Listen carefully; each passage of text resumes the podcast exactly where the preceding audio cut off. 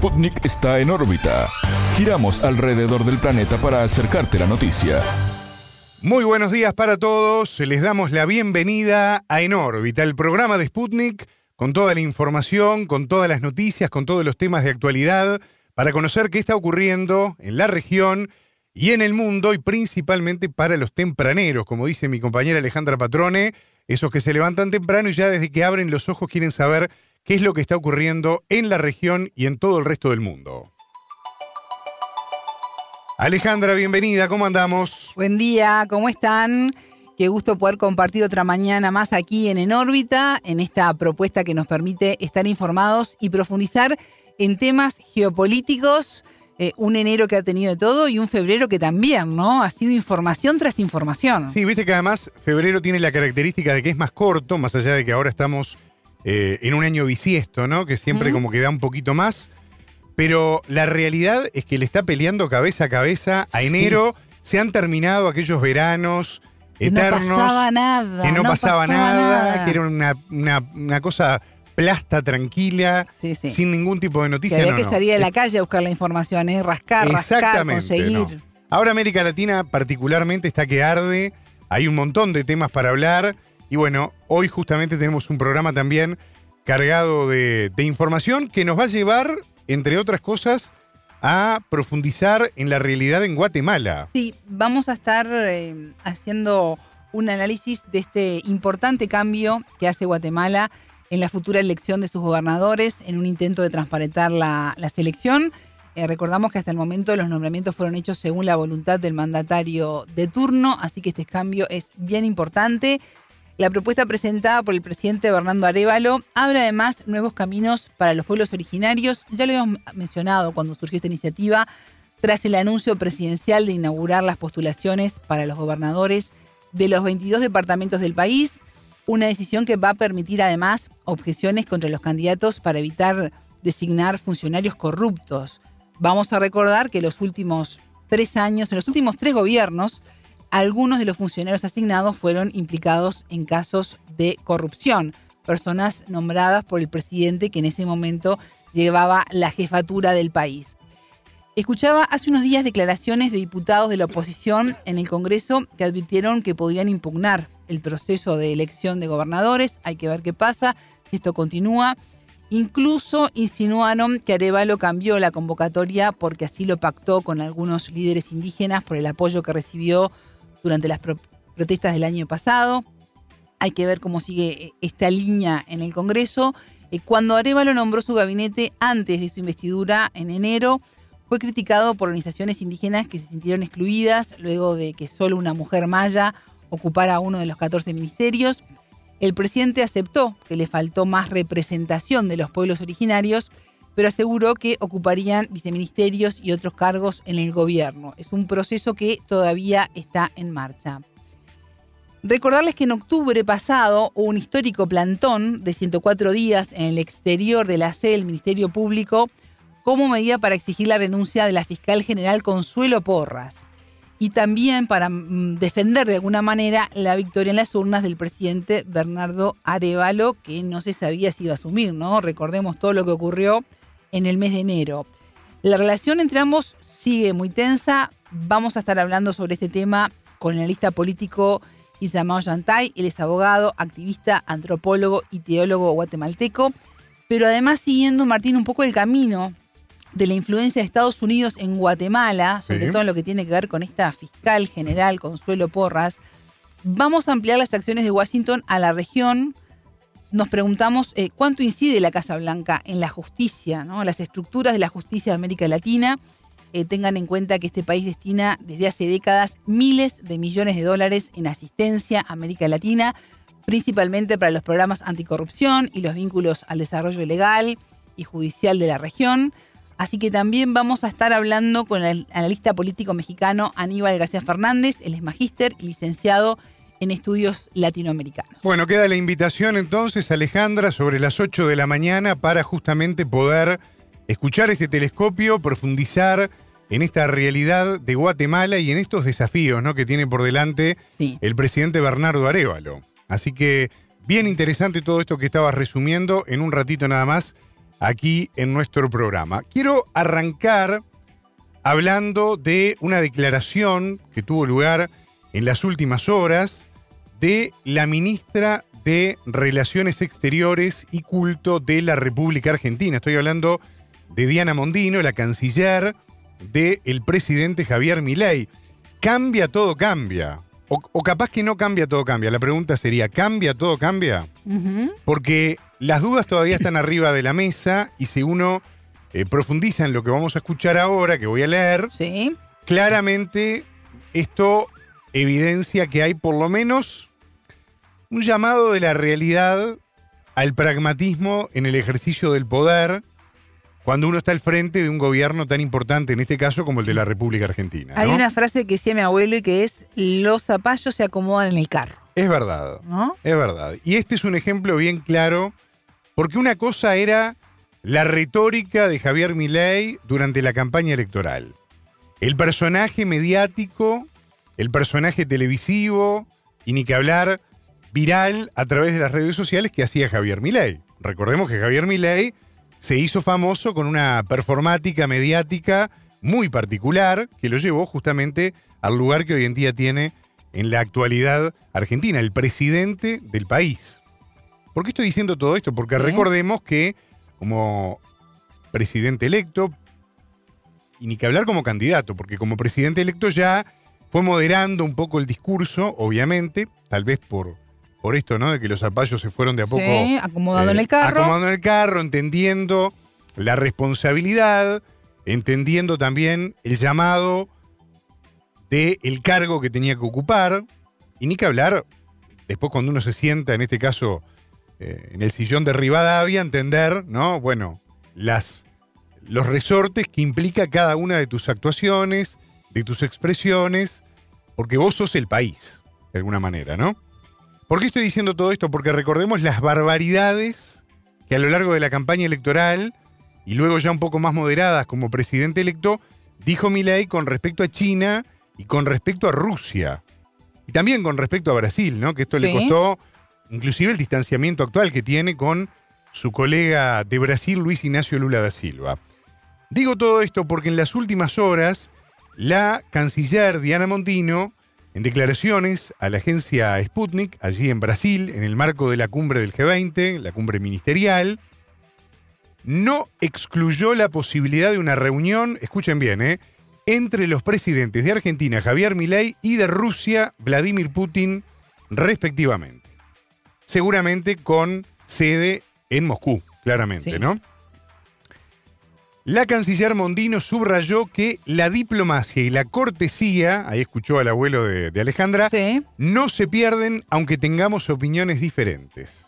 Recordemos que el 10 de diciembre Milei fue investido como presidente de Argentina después de la victoria que tuvo en segunda vuelta ante eh, Massa, Sergio Massa, el pasado 19 de noviembre, cuando se celebraron estas elecciones en Argentina. Y recordemos también que Milei abraza las ideas ultraliberales, es partidario, entre otras cosas, de la dolarización de la economía, algo que parece ya inevitable, ¿no? Por el rumbo económico que ha tomado el país, y también de una política exterior que está orientada y alineada a lo que diga Estados Unidos y a lo que diga Israel. Bueno, el presidente Javier Milei también está, y ya lo dejó en claro con sus decisiones de estas últimas semanas, en contra de unirse al grupo de los BRICS y de cooperar, por ejemplo, con China, con Brasil y también con Rusia. Por lo que es noticia el hecho de que la canciller Diana Mondino, la jefa de la diplomacia argentina, haya salido a decir esto, ¿no? Claramente es un llamador, es un cambio o por lo menos un matiz con respecto a la dureza que se tenía inicialmente con respecto a Rusia y al gobierno de Rusia. El embajador ruso en Argentina también habló con Sputnik y declaró que desde la administración presidencial aseguraron que no revisarían los acuerdos bilaterales, incluidos los comerciales y los económicos con Rusia. O sea que por ese lado no habría cambios. Rusia, según dijo el embajador, está interesada en fortalecer los lazos con Argentina en particular, considera prometedora la cooperación en materia de energía, incluida la nuclear, también la minería, la construcción de ferrocarriles, la pesca, las tecnologías de la información y de las comunicaciones y también el suministro de fertilizantes. Bueno, Mondino también señaló que la crisis en Ucrania no tiene que afectar la relación comercial entre Moscú y Buenos Aires. Y en la misma entrevista con Sputnik, la ministra de Relaciones Exteriores de Argentina dijo esta frase bien interesante. Estamos muy preocupados por la situación con Ucrania, pero esto esperemos que no afecte la relación comercial. La relación de Rusia y de Argentina debe ser igual o mejor que la que teníamos hasta ahora, lo cual claramente muestra un hecho que para mí es noticia, eh, un hecho desde el punto de vista de la construcción retórica de la diplomacia de un país para con otro, ¿no? Es un hecho político muy importante que el, el gobierno de Javier Milei haya tomado la decisión de bajar las revoluciones y darse cuenta que, bueno, la agenda comercial, la agenda bilateral y con un país tan importante como Rusia no se puede perder, ¿no? Es una noticia. Claro que sí. Y sigo en Rusia. Bueno, a ver. Porque la portavoz del Fondo Monetario Internacional, que es Julie Korsak, señaló que la economía de ese país sorprendió por la fortaleza de su crecimiento bajo las sanciones de Occidente. Algo que ya hemos hablado en algunas oportunidades contigo, ¿no? ¿Cómo será la cosa? Se reafirma, ¿no? Que el Fondo Monetario Internacional sale a decir, ojo que esto está bien, ¿eh? Las sanciones no lograron aislar a Rusia y por el contrario están destruyendo Europa. Exactamente. Sin embargo, advirtió que el FMI ve signos de sobrecalentamiento de la economía en el país. También dijo que las cuestiones relacionadas con las sanciones y la pérdida de capital humano impactarían la economía en el mediano plazo. Esperemos que estos efectos tengan un impacto significativo en el crecimiento y las perspectivas, agregó COSAC. Bueno. ¿Cómo eh, estará? ¿Sigo, ¿Sigo en la línea de los refranes de mi abuelo? Cómo estará debajito del río que el gato lo pasa caminando. Exactamente, exactamente. Yo conocí otra versión de ese dicho, pero no lo voy a decir ahora porque no, no viene al caso. yo confieso que no me lo acordé tanto y bueno, más o menos capaz que no es la versión exacta que decía no, no, mi abuelo, pero Tu abuelo, la idea se entendió. Mucho más delicado en ese sentido, pero es tal cual, porque a ver, eh, claramente, a ver, agregan algunos elementos, ¿no? Cuando dice, por ejemplo, la funcionaria del Fondo Monetario que hay signos de sobrecalentamiento de la economía. Es como, bueno, no te voy a dar todo el crédito, pero claramente en un contexto donde Occidente se alineó con Estados Unidos, donde Europa se pegó un tiro en cada pie, la realidad económica que tiene Rusia es muy superior y muy diferente a la que tiene el resto de Europa, por ejemplo, ¿no? Sin contar los problemas económicos enormes que tiene Estados Unidos, ¿no? Eh, que además llevan al presidente Biden, del cual vamos a estar hablando en un rato nada más porque se mandó una de las de él. Estuvo complicado. Estuvo complicado, demasiado complicado, te diría yo. Perdió la línea. Perdió bastante la línea. Es más, si te parece, me voy a adelantar ya que estamos y, la, voy a comentar ahora porque creo que después si nos cambiamos de tema ya no es lo mismo, ¿no? Vamos a ordenarnos. Vamos a ordenarnos porque eh, en las últimas horas el presidente estadounidense, y esto lo vamos a estar desarrollando en un rato aquí en órbita, llamó, tildó al presidente de Rusia, Vladimir Putin, de ser, escuchen porque la frase eh, a mí me da vergüenza ajena, pero hay que comentarlo, dijo que Putin es un hijo de puta loco. Así nomás lo dijo. ¿eh? Esto mientras hablaba sobre la amenaza nuclear en un acto público de recaudación de fondos celebrado en la ciudad de San Francisco. Y acá volvemos una vez más a la necesidad de mantener la línea, la forma, de cuidar evidentemente las formas que son inherentes a la diplomacia, ¿no? Y acá directamente Putin se saltió al canciller Lavrov, que además está en otras tareas, ha estado participando eh, en estas últimas horas en la cumbre del G20 allí en, en Brasil, y tildó de groseros los insultos en su contra por parte del presidente Joe Biden, ¿no? Una delicadeza diplomática, porque es realmente una grosería. a nivel de los mandatarios se, hable de esa manera, no está bueno. Eh, exactamente. Hay otras formas para dirigirse. Hay otras maneras de dirigirse y claramente ese no es la manera de hacerlo y de orientar justamente el debate y la tensión política internacional, ¿no?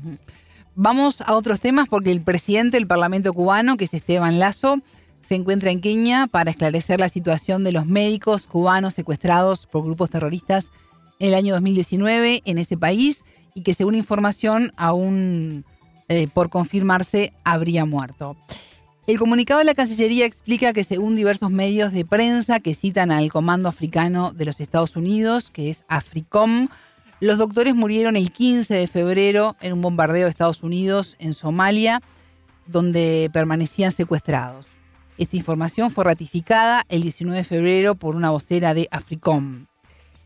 Estamos hablando de los doctores Acel Herrera Correa y Landy Rodríguez Hernández, que integran el contingente de 100 profesionales de la salud cubanos que en 2018 viajaron a Kenia en el marco de un acuerdo para reforzar los servicios de salud en el país africano.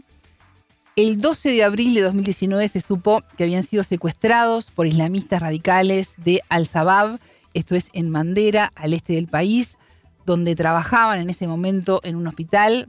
Desde allí fueron llevados a Somalia el sábado 17 el grupo extremista anunció la muerte de los cubanos a través de un comunicado en Telegram, afirmando que murieron en un ataque con aviones no tripulados estadounidenses en la ciudad de Gilib, esto es en la región de Bajo Juba. La Cancillería cubana indicó que además del contacto con los gobiernos de Somalia y Kenia, se dirigió por los canales diplomáticos y al gobierno de los Estados Unidos el domingo 18 de febrero en búsqueda de una aclaración y aún espera respuesta, ¿no? Es tremendo. Anunciar una muerte y después silencio total, que no se sepa absolutamente nada más. Vamos a escuchar al ministro de Salud de Cuba, que es eh, José Ángel Portal, en rueda de prensa, informando de esta muerte, del anuncio por parte de los grupos yihadistas de la muerte de Acel Herrera Correa y Landy Rodríguez Hernández, eh, aparentemente por bueno, un bombardeo que realizó con drones no tripulados Estados Unidos. Queríamos compartir con ustedes que, como se ha informado en las últimas horas, fuentes no oficiales han reportado la muerte en un bombardeo pasado 15 de febrero de los médicos cubanos, el doctor Nacer Herrera Correa y el doctor Landy Rodríguez Hernández, ambos médicos que habían sido secuestrados en la comunidad de Mandera, Kenya, el 12 de abril del 2019 cuando cumplían sus labores como colaboradores de la salud en esa nación africana. Esta información que conocimos esta mañana por el sistema de monitoreo que establece nuestro país de las informaciones, personalmente nos comunicamos con, la familia, es decir, que la familia lo supo con nosotros, lo que en ese momento estaba circulando, antes que pudieran tener información por los medios en que estaba circulando. Eh, compartir con ustedes que nuestras autoridades se han mantenido en permanente comunicación con la contraparte kenyana y somalí para poder confirmar esta dolorosa información.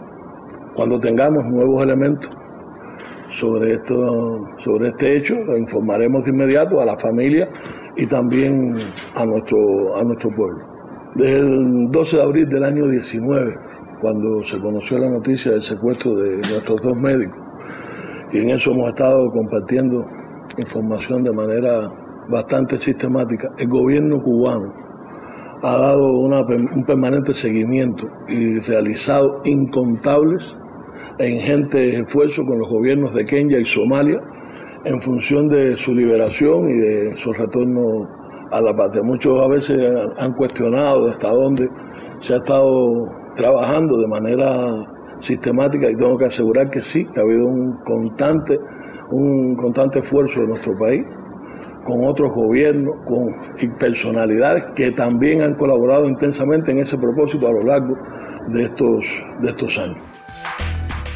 Quiero dejar de lado a Alejandra porque hemos venido hablando mucho de diplomacia, de política, de estas crisis también, ¿no? Que implican vidas humanas.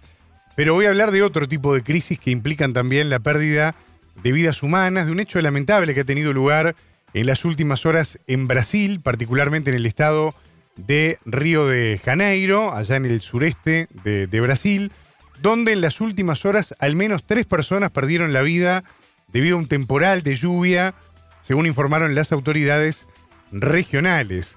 La defensa civil indicó que hubo Dos muertes en la zona de Yaperi, en las afueras de la ciudad de Río de Janeiro, y también una en la barra de Piraí, en el sur del estado. De hecho, la ciudad de Yaperi es una de las más pobres del área metropolitana de Río de Janeiro. Fue una de las más afectadas con deslizamiento de tierras que derribaron varias casas, dejaron al menos 40 personas desalojadas, según informó el ayuntamiento local. Yo estuve viendo, eh, antes de entrar al aire, algunos videos también de lo que fue justamente el, el impacto ¿no? que, que tuvieron estas, est- estas lluvias y, y- y ver correr la tierra con todo lo que está arriba es tremendo, ¿no? Y, y una vez más, yo quiero volver sobre este tema porque a veces parecemos un poco redundantes, pero, pero de lo que se trata justamente es de generar conciencia también, de darnos cuenta la gravedad del momento planetario que estamos viviendo. Porque esto, yo no sé, Alejandra, pero por semana, una, dos, tres, a veces más, noticias de este tipo tenemos que dar. En este caso nos pega al lado en Brasil. Eh, hemos hablado, bueno, Europa, ni que hablar. Eh, América del Norte o América Central, tres cuartos de lo mismo, ¿no? O sea, eh, estamos en una realidad que es muy preocupante, que nos tiene que convocar e interpelar a todos porque claramente no podemos hacer nada para No. evitar una lluvia de estas características y que pase lo que sucede. Pero después está todo esto que vos Pero venías hablando, la previsión. La previsión, reafirmar las estructuras. Por supuesto que muchas veces, y nos pasa mucho en los países latinoamericanos, que lo urgente ¿no? nos concentra y no podemos desarrollar políticas a largo plazo. si nos pasa en la vida, no le va a pasar a los estados. Pero en ¿no? algún momento esto que además cada vez es más frecuente tiene que estar más presente en los debates parlamentarios, tiene que estar más presente en las leyes. Eh, a la hora de construir, ¿no? Estoy pensando en todos los que están haciendo arquitectura, en todos los que están haciendo ingeniería, eh, de qué manera, ¿no? También este, poder adecuarnos a distintas situaciones que muchas veces ni siquiera pasaban en la región, ¿no? Y que ahora sí, eh, esos desprendimientos de tierra, ¿no? Una luz de barro, ¿no? Impresionante. Uno lo ve salir y ya, ya sabe que a su paso arrasa con absolutamente todo. Eh, creo que ahí entra mucho en juego esto de lo que hemos hablado más de una oportunidad, de la importancia de las políticas de Estado, ¿no?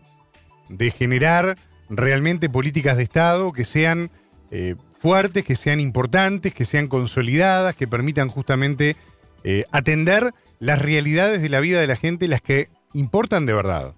¿no? Y acá, evidentemente, hay que poner mucho dinero, el Estado tiene que estar presente y los gobiernos no pueden venir tampoco a desarmar lo que el gobierno anterior hizo con respecto a determinado tema, ¿no? Sí, yo creo que, que un día se los comenté, le decimos a los, a los oyentes que nosotros estamos en, en Uruguay, es un país que no tiene grandes movimientos de tierra. Empezamos a tener algunos muy débiles en los últimos años, Sí. pero ya la tendencia puede haber. Uno sabe cuando están construyendo nuevas escuelas, nuevos liceos, está el presupuesto, ya tendrían que, que prever que dentro de 10, 20 o 30 años pueden haber ese tipo de situaciones. Entonces ver de que ya los vidrios tienen que ser de otra manera, porque un viento puede tirar y puede cortar a alguien, las estructuras, ya hacer refugios bajo tierra. Eso no está pasando. Yo te contaba, pasaba el otro día en el auto y vi un edificio que estaban construyendo y miro y ya estaban poniendo unas, unas de las columnas claves en la construcción, la estaban ahorrando. Mira, ahora justo eso. Claro. Estamos empezando a tener movimientos de tierra y en la construcción de un nuevo edificio están sacando algo que es fundamental para la estructura solo para ahorrar dinero. Y es importante que la gente también, no quiero conspirar contra el mundo inmobiliario, pero que la gente pregunte y averigüe con respecto a estos temas. Las vigas, ¿qué vigas hay? ¿Qué, ¿Qué hay? hay? Exactamente, porque, a ver, cuando uno compra un auto, los que puedan, ¿no? Por supuesto, Mm. eh, no puede guiarse en que si el tablero es lindo, que si tiene radio Si es de color rojo. eh, si es de color rojo, si la radio tiene Bluetooth, eh, si tiene aire acondicionado. ¿Qué es lo que importa? Primero que nada, La importa seguridad. la seguridad. Si choco, ¿qué pasa? Si Exacto. me chocan, ¿qué pasa? Las cubiertas. ¿Cómo minimizo el Exacto, impacto? es ahí donde hay que ¿Cómo poner el salvo mi foco. vida? Exactamente. Y acá es lo mismo, a veces la gente dice, ah, pero qué bueno, el apartamento en tal lado tiene tales características, la ubicación que es tan importante a nivel inmobiliario, pero ¿cómo está hecho? ¿Esto aguanta si la cosa se complica? Mm, te ¿Tengo digo. posibilidad de sobrevivir o me voy con el edificio? Y eso lamentablemente la inmensa mayoría de la gente no lo tiene claro. Construcciones nuevas, construcciones Pero nuevas que se están haciendo. Claro, claro, no le podemos exigir en esta parte del mundo donde no Aguanta hay más, ¿eh? Una casa hecha en el 50 por un constructor, No por una familia duda. juntando ladrillo y ladrillo y haciendo la mezcla juntos. Pero no le puedo pedir que tenga cosas que las construcciones de hoy en día no tienen. Y que las intendencias, los gobiernos locales, los ministerios de vivienda, tienen que exigir a las constructoras. es una crisis potencial que, como pasa con tantos temas por esta América Latina, estamos barriendo bajo la alfombra. Y está ahí. Hablando del futuro Sí. que, que ya llegó, estábamos hablando contigo fuera de- Sí. Del aire. ¿Cómo hablamos fuera del aire también, Martín? eh? La gente se- hablan todo. Hablamos fuera del aire. demasiado, hablamos demasiado, pero bueno, menos mal, ¿no? Intercambiamos información todo el tiempo. es como que nos pasa. tragamos una radio con Sí, Alejandra. sí. Eh, pero bueno, no, lo que quería decir, hablando de- del futuro que está llegando, en Estados Unidos hubo un anuncio importante, ¿no? Sí, el Departamento de Justicia anunció el nombramiento de Jonathan Mayer como su primer asesor jefe de ciencia y tecnología, así como su director de inteligencia artificial, ¿no? Aquí muestra la importancia que le, da- que le está dando Estados Unidos a la inteligencia artificial. El Departamento de Justicia debe seguir el ritmo de los avances científicos y tecnológicos que evolucionan rápidamente para cumplir nuestra misión de defender el Estado de Derecho, mantener seguro a nuestro país y proteger los derechos civiles. Esto dijo el fiscal general de Estados Unidos, que es Merrick Granland, en un comunicado. Sí. Meyer va a asesorar al Departamento de Justicia sobre cuestiones complejas que requieren experiencia técnica, incluida la ciberseguridad, un tema muy importante, la inteligencia artificial y otras tecnologías emergentes. También va a trabajar en la oficina de política legal de este departamento, que está reunido eh, junto a un equipo de expertos técnicos y políticos en áreas relacionadas con la tecnología. En su papel como director de esta inteligencia artificial, Meyer va a trabajar en esfuerzos para que esta inteligencia también eh, sea con equipos interinstitucionales e intradepartamentales, además de liderar la Junta de Tecnología Emergente del Departamento de Justicia. O sea, no le queda nada, ¿no? Es, en No, su no, vida le va a ir muy bien por ahora. Meyer tiene experiencia como profesor asistente en los programas de informática y asuntos internacionales de la Universidad de Princeton y cuenta con un doctorado en ciencias de la computación de la Universidad de Stanford un título de Derecho de la Universidad también de Stanford, según el comunicado. Está claro que sabe mucho, sabe mucho de tecnología, sabe mucho de inteligencia artificial. Y recuerden este nombre porque lo vamos a empezar a a escuchar sonar eh, muy seguido, ¿no? Jonathan Meyer es el primer jefe asesor en ciencia, tecnología e inteligencia artificial en Estados Unidos. Eh, estudió con Leonardo Martínez, nuestro operador, que Sí, sabe mucho totalmente, también pero de, es más humilde. de él es más computación. humilde, Eh, perfil bajo. él es perfil bajo. Es día muy buena esto lo- gente, muy buena gente. Lo vamos a hacer entrar igual al estudio, pues un hombre de radio y un hombre de computadoras. Nadando siempre entre computadoras. Está Sí, muy sí, bien. Yo siempre lo llamo. No, eh, bromas aparte, esto de Jonathan Mayer es todo un dato. Ya aprovechando estos minutitos que nos quedan antes de ir a los titulares, a otros temas que hemos elegido para, para compartir con ustedes. Pero me parece que esto que vos decías no hay que dejarlo pasar. La importancia que le está dando Estados Unidos a este tema, que a ver, vamos a entendernos. La inteligencia artificial, evidentemente, no estoy diciendo nada eh, demasiado inteligente, es un- una realidad que llegó para quedarse. Y eso es lo primero que hay que tener claro y lo primero que evidentemente no podemos dejar de admitir y de entender para saber primero que nada dónde estamos parados, ¿no? La inteligencia artificial llegó para quedarse. Y la inteligencia artificial claramente, como tantos algoritmos que hemos venido alimentando en estos últimos 5 o 10 años de redes sociales, etcétera, etcétera, ya va mucho más allá de el chat GPT, Sí. o cualquier elemento divertido para crear imágenes y todo lo demás. Acá hay países como el propio Estados Unidos que ya lo ha comentado, que tiene en debate el uso y la autonomía de la inteligencia artificial, por ejemplo, para el uso de armamento de ataque. Y eso es toda una preocupación, es un elemento que de repente hace 20, 30 años lo veíamos en alguna película de ciencia ficción y decíamos, nada, esto... Sin embargo, el futuro está llegando, esto Sí. está instalándose y es importante no solamente el currículum, el conocimiento de determinados funcionarios, sino también el uso ético de este tipo Sí. de herramientas. ¿no? Ojalá que en algún momento se incline más para salvar vidas, ¿no? Claro, es lo que uno espera. Es lo que uno Para espera. ayudar en lo que hablábamos recién, ¿no? En esos deslaves, en el cambio climático, en todas esas cosas. Para alivianar. No para el arma. No, No, para claro, crear y no para, y para, y para alivianar también la vida de la gente. Lo cual no implica dejar a la gente sin trabajo, que es el otro debate que está instalado con respecto al tema de la inteligencia artificial, ¿no? Acá se abren muchísimos escenarios, se abren muchísimos aspectos que hay que tener en cuenta, que hay que considerar, y que evidentemente, si no tomamos conciencia de que este futuro se está instalando, así como hablábamos recién del cambio climático. Yo creo que el cambio climático y la inteligencia artificial, no en lo urgente, pero en el mediano y largo plazo son los grandes problemas barra desafíos que tenemos Sí, por sí. delante. Y con políticas decimos siempre a largo plazo, ¿no? Exacto, y además No en lo inmediato. hay que tener claro que estos dos monstruitos los creamos nosotros. ¿eh? Sí, claro. No hay que perder nunca conciencia de que ese bichito lo creamos nosotros. Y a partir de ahí hay que ver cómo podemos resolver o por lo menos minimizar el impacto de nuestra propia creación. Yo creo que ahí es donde está la, la clave de todo esto, ¿no? Martín, nos reclaman más informaciones. Nos reclaman más informaciones, seguimos en órbita a partir de este momento. Titulares. Juicio. Declaraciones de testigos en Nueva York complican a la defensa del expresidente hondureño Juan Orlando Hernández. Degradante. El gobierno ruso tildó de vergonzosos los insultos del presidente estadounidense Joe Biden contra Vladimir Putin. Importante. El gobierno de Colombia está trabajando para aprobar en el Congreso su reforma laboral que permitirá formalizar más de 2 millones de empleos. Declive. La economía de Israel se hunde en medio de la guerra contra el movimiento palestino Hamas en Gaza. Decisiones. Estados Unidos sancionará a empresas de transporte que faciliten la migración irregular. Investigación. Este viernes 23 habrá una nueva audiencia en Perú de un caso de corrupción que involucra al exmandatario Martín Vizcarra. Estos fueron los titulares. Vamos al desarrollo de las noticias. El mundo gira y en órbita te trae las noticias. Noticias.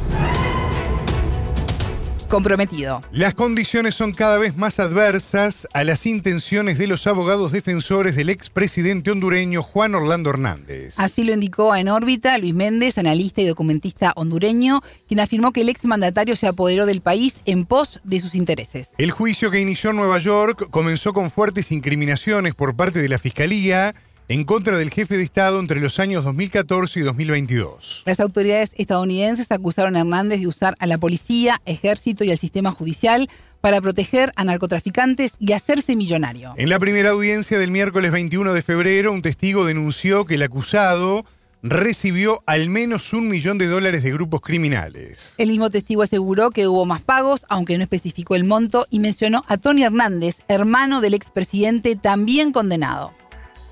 En primer lugar, contextualizar que el, el, narcotráfico en Honduras es un tema de vieja data, eh, de la década del 70, pero que se potencia eh, posgolpe de Estado eh, del 2009 con el régimen de Michelet Ibaín, de Porfirio Lobo, y que se, eh, digamos, se potencia también con eh, Juan Orlando Hernández a la cabeza de un partido nacional que forma parte de esta estructura de, de narcotráfico, porque Juan Orlando lo que hizo fue que eh, permeó toda la estructura del Partido Nacional para convertir este país en una narcodictadura.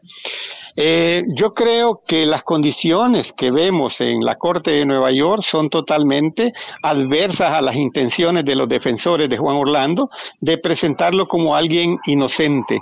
Eh, todo apunta a que eh, pues será eh, pues juzgado y sentenciado eh, a menos que algo algo pase que algo cambie la, la, situación en esta corte pero eh, las condiciones no son nada favorables eh, para un expresidente que se apoderó del país y que además de que se vinculó a las a estos grupos de crimen organizado a las redes de narcotráfico también utilizó las instituciones del estado policía ejército eh, Ministerio Público, Poder Judicial, es decir, que concentró todo el poder para criminalizar, para perseguir y para asesinar a la oposición.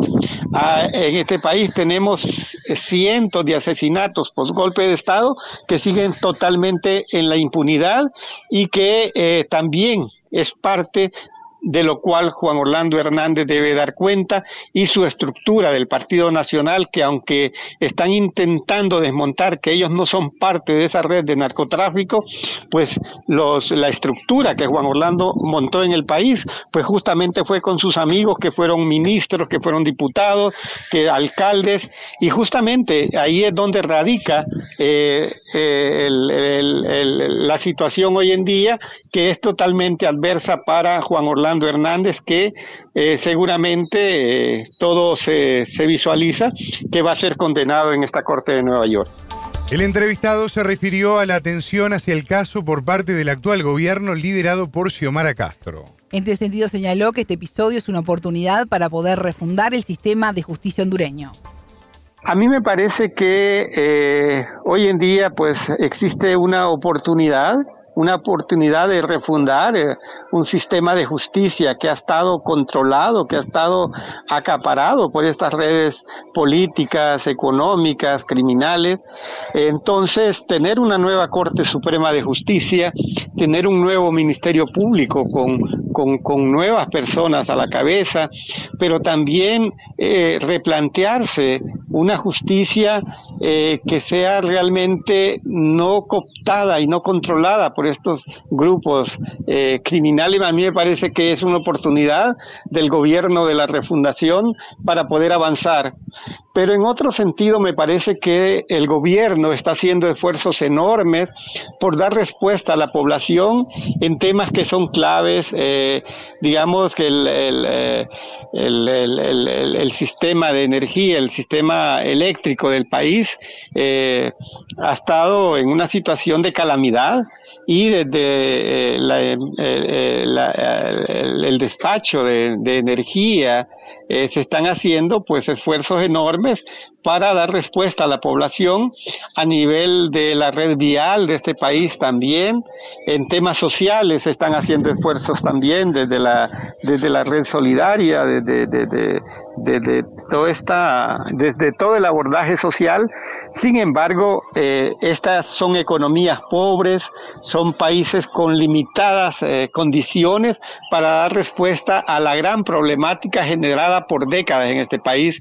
Eh, creo que el tema de la desigualdad, de la falta de acceso a un sistema de salud pública, eh, eh, falta de acceso a educación de calidad, creo que son retos que todavía a dos años que quedan del actual gobierno, la presidenta Xiomara también debe de replantearse eh, acciones más inmediatas, urgentes en los territorios.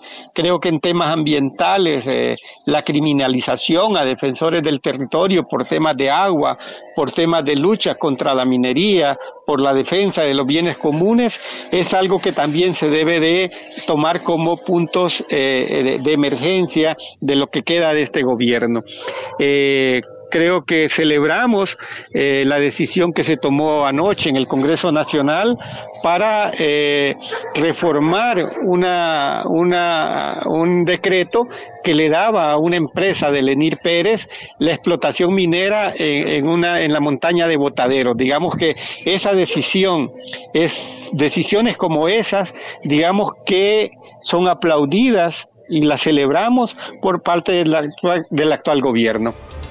La fiscalía describió a Hernández como un político corrupto que permitió a los mayores narcotraficantes del país financiar su ascenso al poder. Desde su defensa, su abogado lo presentó como un mandatario heroico que combatió el narcotráfico junto con las autoridades de Estados Unidos. El analista entrevistado se refirió a las enseñanzas que deja este caso para el pueblo y el sistema político hondureño. Méndez enfatizó en la necesidad de que el país logre juzgar dentro de su territorio a ciudadanos acusados de cometer delitos. A mí me parece que eh, es eh, lamentable tener que decirlo, pero eh, me parece que Honduras debe de construir su propio sistema de justicia, digamos que sea capaz de juzgar acá en el país a estas personas que eh, cometen delitos, sea por crimen organizado, sea por eh, narcotráfico y otros, eh, y otros casos, ¿no?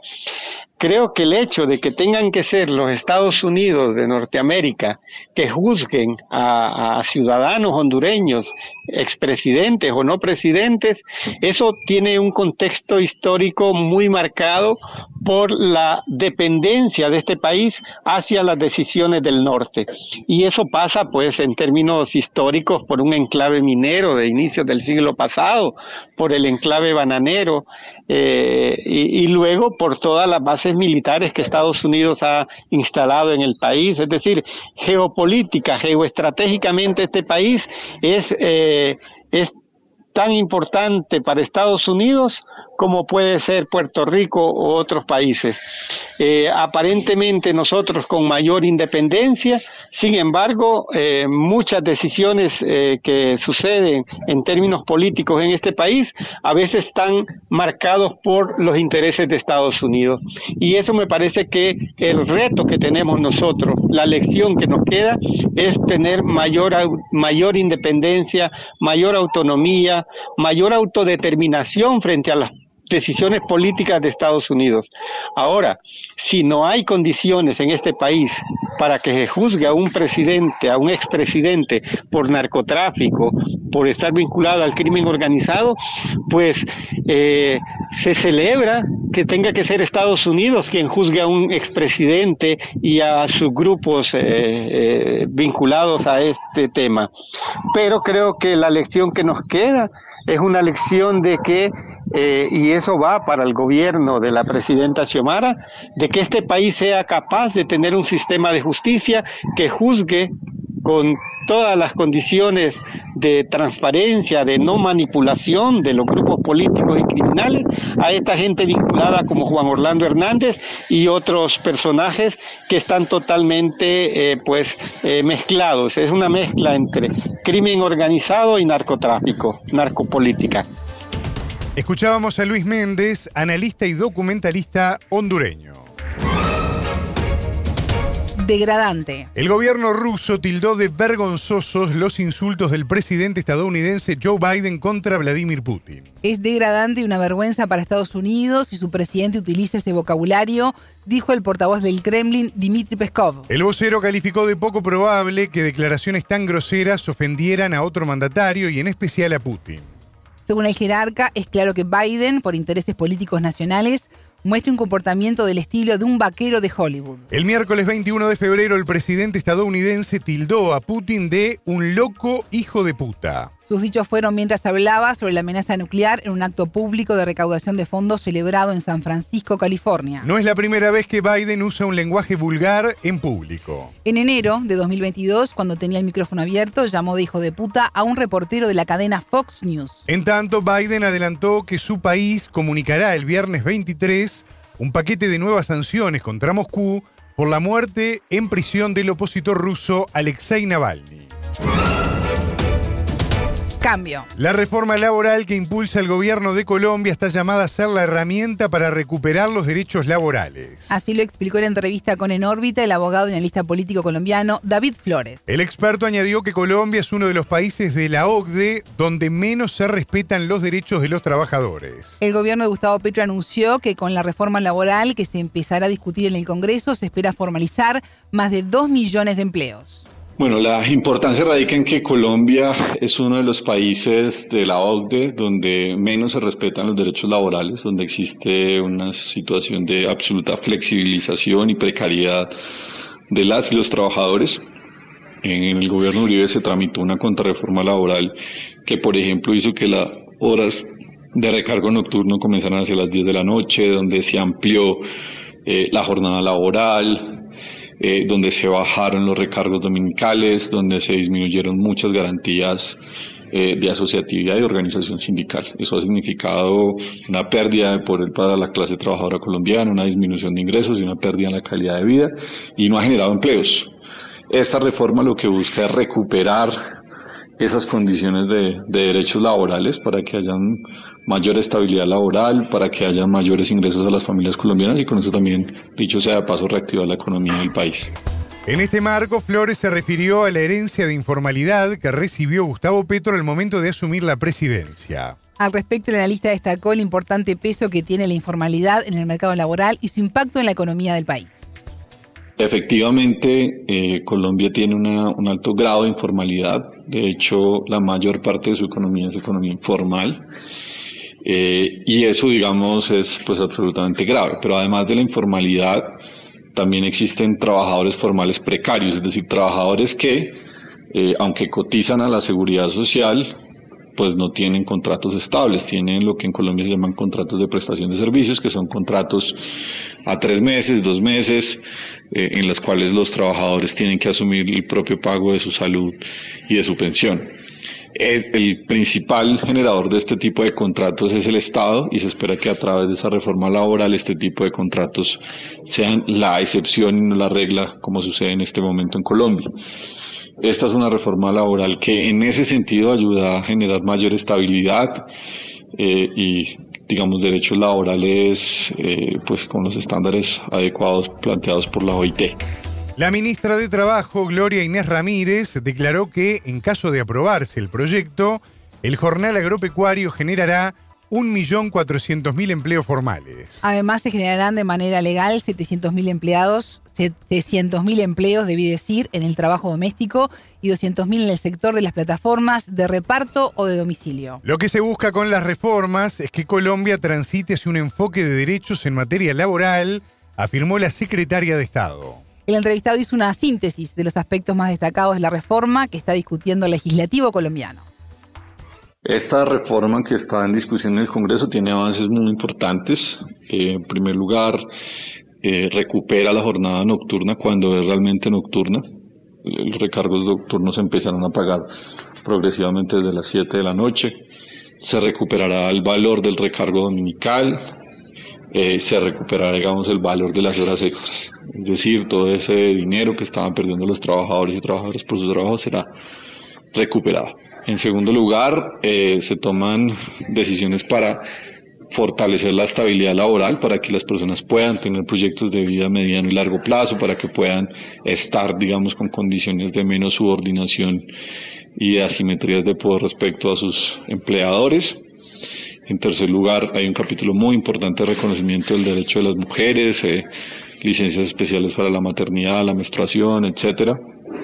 Y en cuarto lugar, hay todo un capítulo que está, que es seguramente el que más discusión tiene con el empresariado de Colombia, y es eh, el de reforzamiento de las condiciones y las garantías para la actividad sindical en el país. Recordemos que Colombia es uno de los países donde más se ha asesinado sindicalistas, donde más se ha castigado la libertad sindical según la OIT y esta reforma busca reforzar ese derecho fundamental a la asociación sindical y a la huelga. Era la palabra de David Flores, abogado y analista político colombiano declive. La economía de Israel se hunde en medio de la guerra contra el movimiento palestino Hamas en Gaza. La Oficina Central de Estadística Israelí informó de una caída del 19,4% del PBI entre octubre y diciembre de 2023. El informe revela las repercusiones del conflicto iniciado en octubre, en curso en el gasto de los consumidores, la productividad la inversión y el comercio. El organismo atribuyó la baja en parte a la llamada a filas de unos 300.000 reservistas para participar en la guerra. Esto dejó vacantes sus puestos de trabajo y marcó para la economía la pérdida de una gran parte de la actividad productiva y del gasto de consumo. Por otra parte, repercutió la evacuación de las fronteras del país con Gaza y Líbano de más de 120.000 israelíes. Al igual que el descenso de jornaleros palestinos de mano de obra de bajo costo que iban y venían de Cisjordania para trabajar en la construcción y otros empleos. Las importaciones y exportaciones sufrieron un fuerte descenso del 42% y el 18% respectivamente. Esto como consecuencia de los ataques con misiles de los rebeldes hutíes de Yemen contra la navegación comercial afiliada a Israel en el Mar Rojo. La situación económica del Estado hebreo se vio perjudicada por los retrasos en los esfuerzos de financiación de Estados Unidos. Así, un paquete esperado de ayuda militar a Israel, Ucrania y Taiwán, que incluye 14 mil millones de dólares para Tel Aviv, sigue estancado en el debate en el Congreso. Estados Unidos envía a Israel más de 3 mil millones de dólares anuales en apoyo militar. La ayuda total supera los 260 mil millones de dólares desde 1948 fecha de la independencia del Estado judío. Sanciones. Estados Unidos sancionará a empresas de transporte que faciliten la migración irregular. Serán restringidas visas a dueños y directivos de compañías de vuelos charter, de transporte terrestre y marítimo vinculadas con tal acción. Se trata de sancionar a quienes facilitan la migración irregular en todo el mundo y hacia el país norteamericano, señala el texto. El Departamento de Estado comunicó que la medida busca combatir a quienes se aprovechan de la situación de miles de personas vulnerables. Estados Unidos transita una crisis en migración, en particular en la frontera sur con México, un tema relevante de cara a las presidenciales de noviembre. En enero las autoridades interceptaron 124.200 veces a migrantes y solicitantes de asilo en la frontera con México. A pesar de que este número es la mitad del mes de diciembre, la oposición republicana pide más mano dura al gobierno del demócrata Joe Biden. Desde mayo el Departamento de Seguridad Interior expulsó a más de 550.000 personas en la frontera con México, incluyendo más de 90.000 miembros de familias. Así lo detalló Blas Núñez Neto, subsecretario del Departamento de Seguridad Interior. Ese mes el gobierno levantó una norma sanitaria aplicada durante la pandemia del COVID por la administración anterior, liderada por el republicano Donald Trump. La normativa permitía bloquear en la frontera a casi todos los migrantes que llegaban sin la documentación necesaria para entrar. Investigación. Este viernes 23 habrá una nueva audiencia en Perú del caso conocido como Los Intocables de la Corrupción, que involucra al expresidente Martín Vizcarra. Se trata de una presunta red de cobro de sobornos para adjudicar obras de infraestructura mediante contratos con la unidad ejecutora Provías descentralizado. La investigación liderada por el equipo especial de fiscales contra la corrupción, EFICOP, se centra en el periodo de marzo de 2018 a diciembre de 2020. Vizcarra fue jefe de Estado en ese lapso y antes se había desempeñado como ministro de Transporte. En la audiencia del viernes 23 declara el expresidente de Provías, descentralizado, Carlos Revilla, para quien la Fiscalía solicita 36 meses de prisión preventiva. El martes 20, el Ministerio Público confirmó la apertura de investigación preliminar contra Vizcarra. En diálogo con el medio local Exitosa, el político declaró que se trata de una forma de sacarlo de la arena política. A mí me tiene aquí, como siempre, dando la cara, poniendo el pecho. Martín Vizcarra nunca va a buscar una embajada. Jamás. Martín Vizcarra no se va a autolesionar. Yo quiero mucho a mi familia para autolesionarme. Y por respeto a mi familia y por todos los que me quieren a mí, siempre estaré dando la cara y estaré aquí presente. Y esto es una burda maniobra precisamente para sacarme, sacarme de la contienda política. Según la declaración de un testigo en reserva ante la Fiscalía, el expresidente de Provías habría entregado dinero en efectivo a Vizcarra. En la declaración se afirma que los montos fueron entregados en un maletín negro y que el expresidente había pedido apagar las cámaras del palacio. La Fiscalía de la Nación inicia diligencias preliminares. Si encuentra mérito para hacer una ya investigación preliminar, tendría que pedir al Congreso eh, el desafuero por ser expresidente. Pero nosotros vamos a ir con todas las pruebas a la Fiscalía para demostrar que esto es una burda patraña en lo que a mí respecta como presidente de la No a Edmer. Ah. Edmer puede ser, es lo que dicen. No, no, no, lo sé. Edmer tiene que ir porque él también está siendo investigado y él demostrará su inocencia como yo voy a mostrar la mía. O sea, yo voy a mostrar la mía que esto de acá, eh, efectivamente, como tú dices, la corrupción busca cualquier mecanismo para mantenerse vigente. Y aquí encontré un mecanismo que, a pesar que ganaban al 90%, es decir, lo menos que se puede ganar una obra, porque ya no es 108 ni 100, es 90%, entonces había algunos delincuentes llamados funcionarios públicos que iban a la empresa y le decían, de ese 90% algo tienes que darme. Oye, pero el 90% algo tienes que darme. Y ese era, y está claramente identificado, las omisiones que se han cometido en estos seis meses de investigación. Por ejemplo, por ejemplo, dicen, yo tenía personas en mi entorno que era la que me entregaba el dinero y que lo manejaba. Han hablado de Hugo incluso hasta de mi esposa. El tema de que eran los testaferros. Este fiscal José Quispe, ha pedido información a la unidad de inteligencia financiera. La unidad de inteligencia financiera ve todo tu historial en bancos, en SUNAT, en registros públicos, ve todo. Y esta unidad de inteligencia financiera así lo dice porque está el escrito, ha encontrado un desbalance patrimonial en Alcis Villafuerte, el de los 500 mil soles. Pero no dice nada, yo me he leído todos los tomos y tomos que hay, no dice nada de Hugo no dice nada de todas las demás personas que dicen. El ex ministro de Transporte durante la gestión de Vizcarra, Edmer Trujillo Mori, también es investigado por la trama. Vizcarra sostiene que durante tanto como encargado del ministerio como presidente se enfrentó a los funcionarios y empresarios corruptos. Hay dos personas que admiten haber recibido dinero ilegal. Uno es Alcía Villafuerte y otro es un, un señor Enciso, que era miembro del comité especial. Eso es un delito. Han pedido plata al contratista para poder continuar con el proceso de la firma de contrato. Y eso tiene que ser castigado. Eso está fuera de toda duda. pero, ni Enciso ni Villafuerte manifiesta en absoluto que yo tenía que ver algo en ese sentido. Ninguno de los dos. Solamente hay una testigo protegido, una que manifiesta que yo habría recibido dinero. Una, que es Karen Roca. Todos los demás, los contratistas, es decir, los privados, los funcionarios corruptos que pidieron el dinero, ninguno hace mención a Martín Vizcarra. La corrupción existe desde el inicio de la República. Es el cáncer que nos está haciendo mucho daño y hay que combatirla. Yo he combatido la corrupción y esos ataques son fruto de ello. Te digo solamente para que veas el contexto. Estamos hablando aquí de tres obras. Una que es la carretera Tintay, otra es el puente Pampas y otra es eh, una vía en Samegua. Son tres obras, tres obras. Estas tres obras tenían un presupuesto referencial, si sumamos las tres obras, hemos entrado al detalle de los contratos. Las tres obras sumaban 304 millones de soles. ¿Yo qué hice cuando fui ministro de Transportes? Y lo he dicho varias veces acá, y eso a veces se olvida.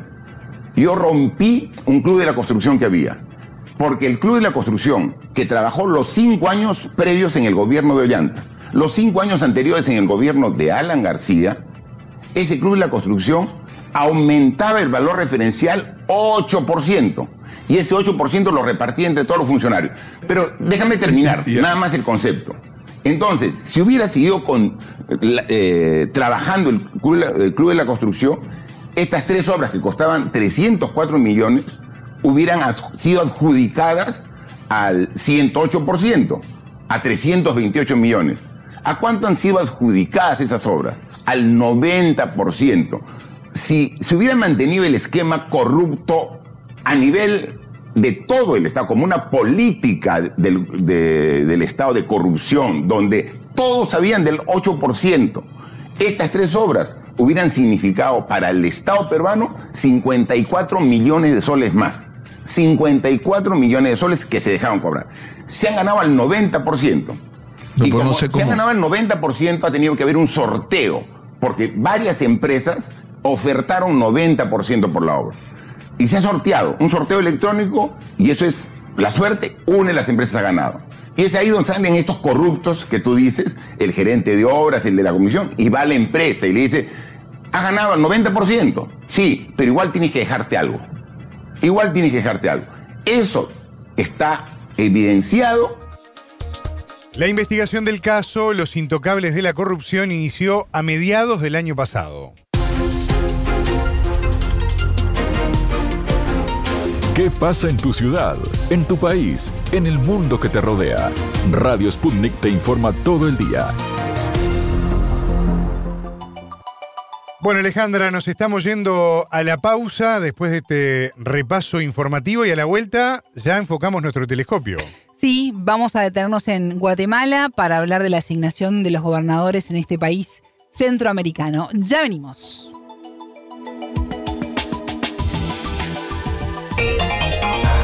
En órbita.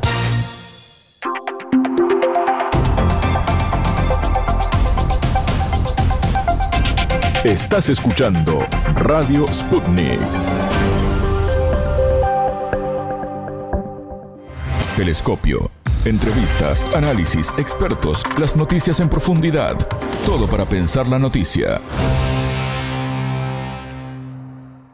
¿Podrá Guatemala descentralizar el poder a través de los pueblos originarios?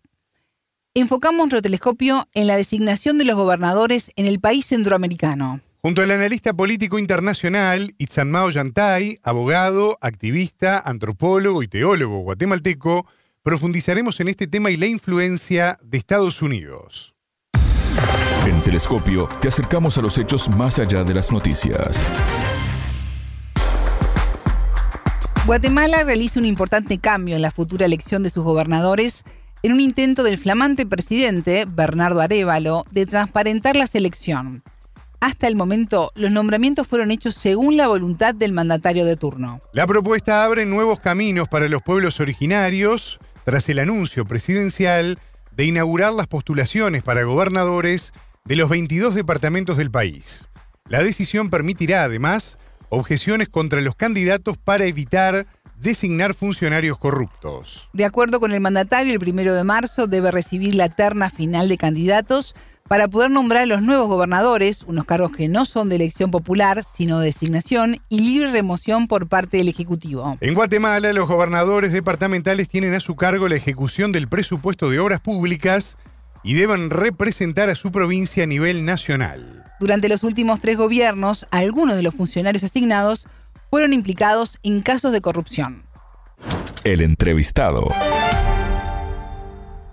Itzamá, bienvenido a Telescopio. ¿Cómo estás? Es un gusto recibirte. Hola, ¿qué tal Alejandra? Muy buenos días y saludos también a toda tu audiencia de Radio Sputnik, que por aquí también suena bastante. Qué gusto poder recibirte. ¿Cómo es la decisión del presidente Bernardo Arevalo en relación a la elección de los gobernadores? Una medida que según el mandatario intenta de alguna manera transparentar estas designaciones. Eh, sí, eh, esto se da en el marco de la esperanza por eh, la apertura de espacio de participación a la población que después de los últimos años, muy a pesar de los acuerdos de paz, se habían cerrado, digamos, este, dentro de los límites que pueda tener la participación democrática, digamos, en el Estado excluyente, este, Estado-Nación de Guatemala, se habían cerrado producto de la cooptación que se denominó del, del, aparato del Estado por grupos del crimen organizado, el pacto de corruptos, etcétera.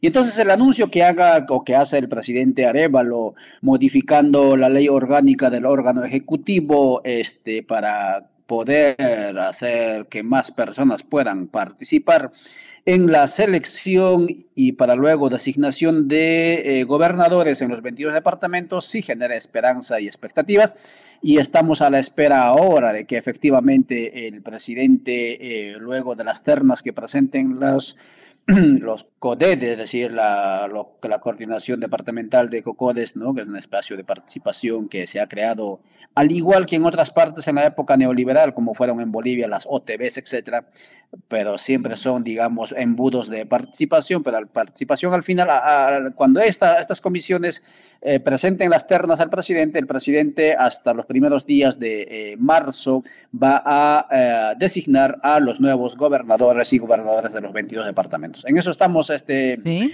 Alejandro. pensando un poco en que los gobernadores fueron elegidos por el presidente hasta ahora sin mayor fiscalización y casi por compadrazgo. ¿Puede esta decisión contribuir de alguna manera al fortalecimiento de la democracia en el país? A ver, eh, si la democracia lo entendemos como un procedimiento, ¿no? De ir a las urnas o que la gente, digamos, participe, etcétera, en ciertos rituales electorales, pues sí. Pero si la democracia lo valoramos desde sus resultados, ¿no? Obviamente, ah, se haga lo que se haga, no va a, fortalecer, no va a mejorar, digamos, la praxis, la, la, cultura, las condiciones de vida de, de, la gente en el país. Porque al fin y al cabo, Alejandra y amigos de eh, este, seguidores o oyentes de Radio Sputnik, eh, en Guatemala, como en todas partes, la democracia es netamente representativa, no es participativa. La Constitución misma lo establece como artículo pétreo que la democracia se ejerce a través y la soberanía a través de sus representantes y su y el tipo de democracia en el país es la representativa. ¿Qué significa eso? En el caso de la selección y la designación de gobernadores, no necesariamente es una, eh, un acto de democracia participativa. Para que se dé una, una mejora en la, en la praxis de la democracia ritual, pero también en los resultados, siempre va a ser necesario modificar incluso la constitución y obviamente las estructuras eh, mentales y psicológicas de la población para mejorar, para avanzar en la cultura democrática. ¿Y cómo tomaron las distintas comunidades indígenas este anuncio? Esa es una, una pregunta bastante eh, eh, inquietante, especialmente para nosotros que tenemos algo de vista antropológica. Porque en el país se ha creado una, una atmósfera, eh, desde la coyuntura, ¿no? Una atmósfera este, de, eh, en el marco de la, digamos, de lo posible permitido, ¿no? Es decir, se ha creado una coyuntura en la que nos han dicho, mira, esto máximo se puede alcanzar a esto. ¿Qué significa?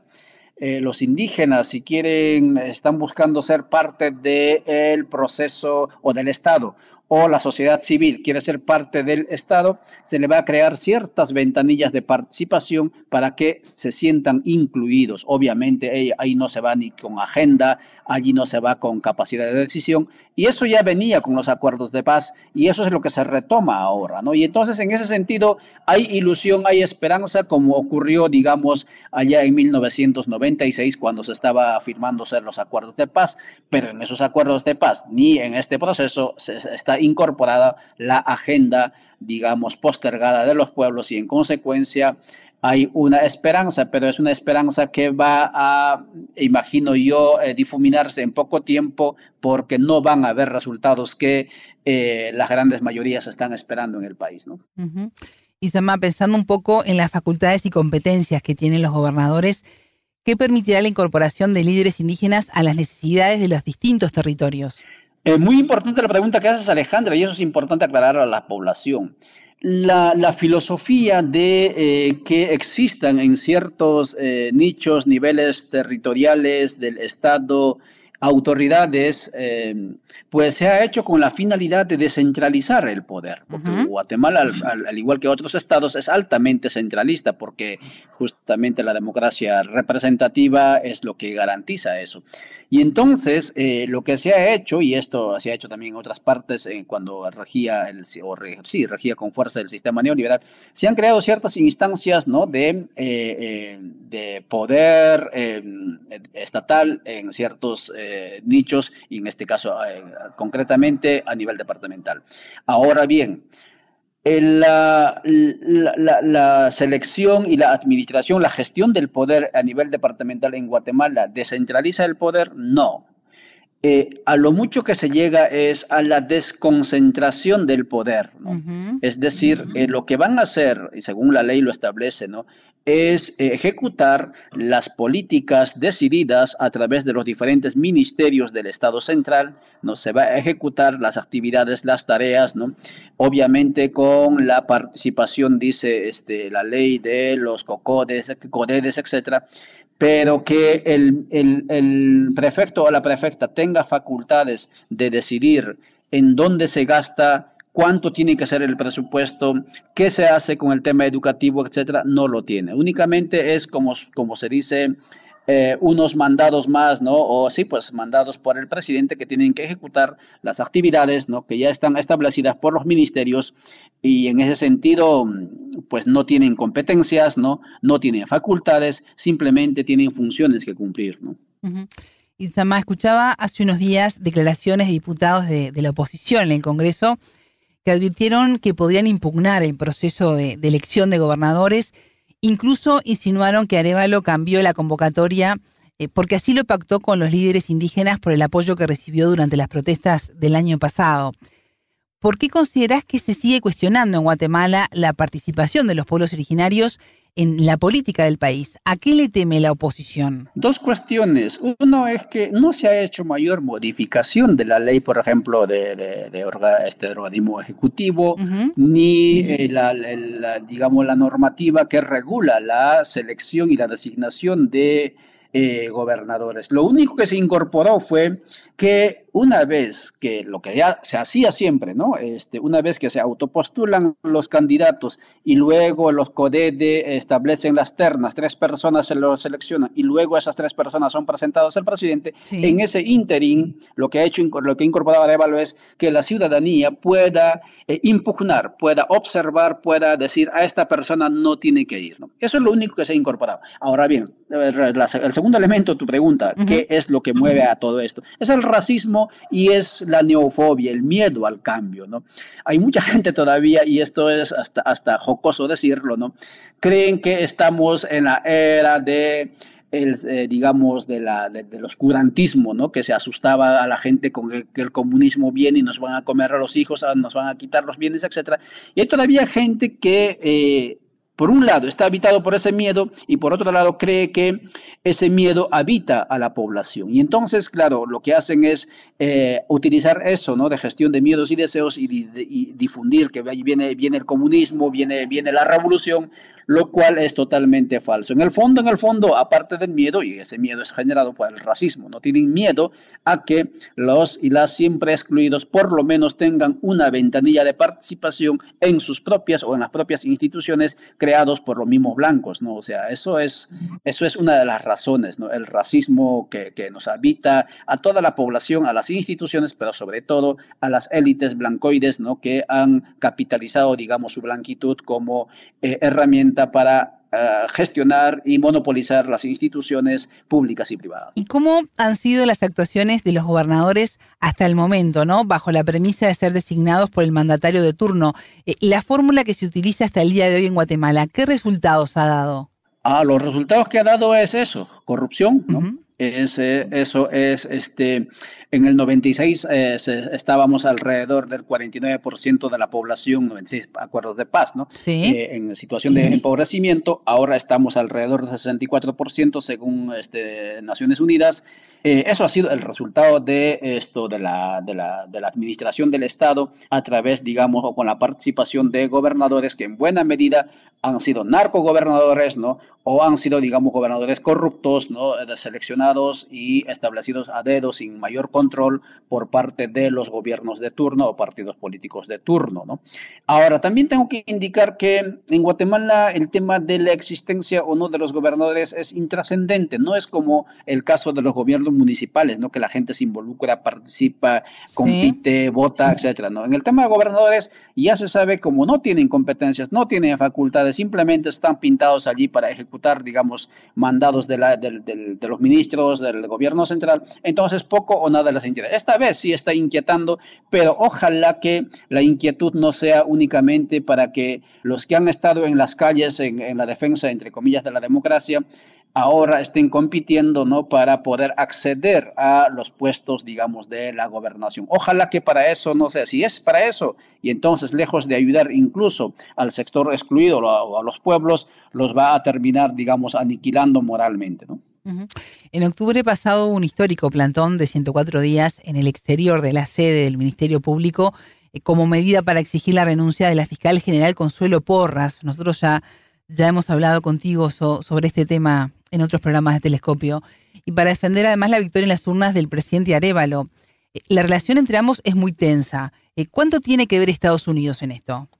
Esta pregunta este, también es, digamos, la respuesta, no, bueno, la pregunta en sí misma nos genera, nos, nos, arranca sonrisas a los que observamos un poco más allá de la coyuntura, porque mm, ayer decía el fiscal Kuduchichi, ¿no? que, que es uno de los repudiados este, en, en el país, creo que tiene que ver mucho también ahí al racismo.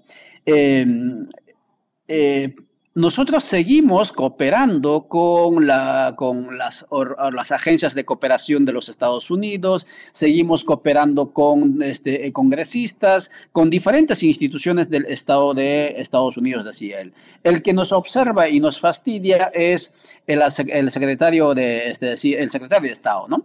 Eh, entonces, allí viene la, la, pregunta, ¿no? Este, eh, por un lado, ¿qué tiene que ver Estados Unidos? obviamente, este teatro, digamos, como lo hemos sostenido varias veces, es creado por los Estados Unidos con la finalidad de instalarnos, ¿no? En nuestro imaginario colectivo e individual, esto de lo máximo o de lo posible permitido. Pero también es importante indicar que, este, ¿Para qué sirve estos, eh, digamos, sanciones, estas sanciones o castigos que Estados Unidos va poniendo, la Secretaría de Estado va poniendo a los funcionarios eh, y políticos de Guatemala. No sirve para nada, ¿sí?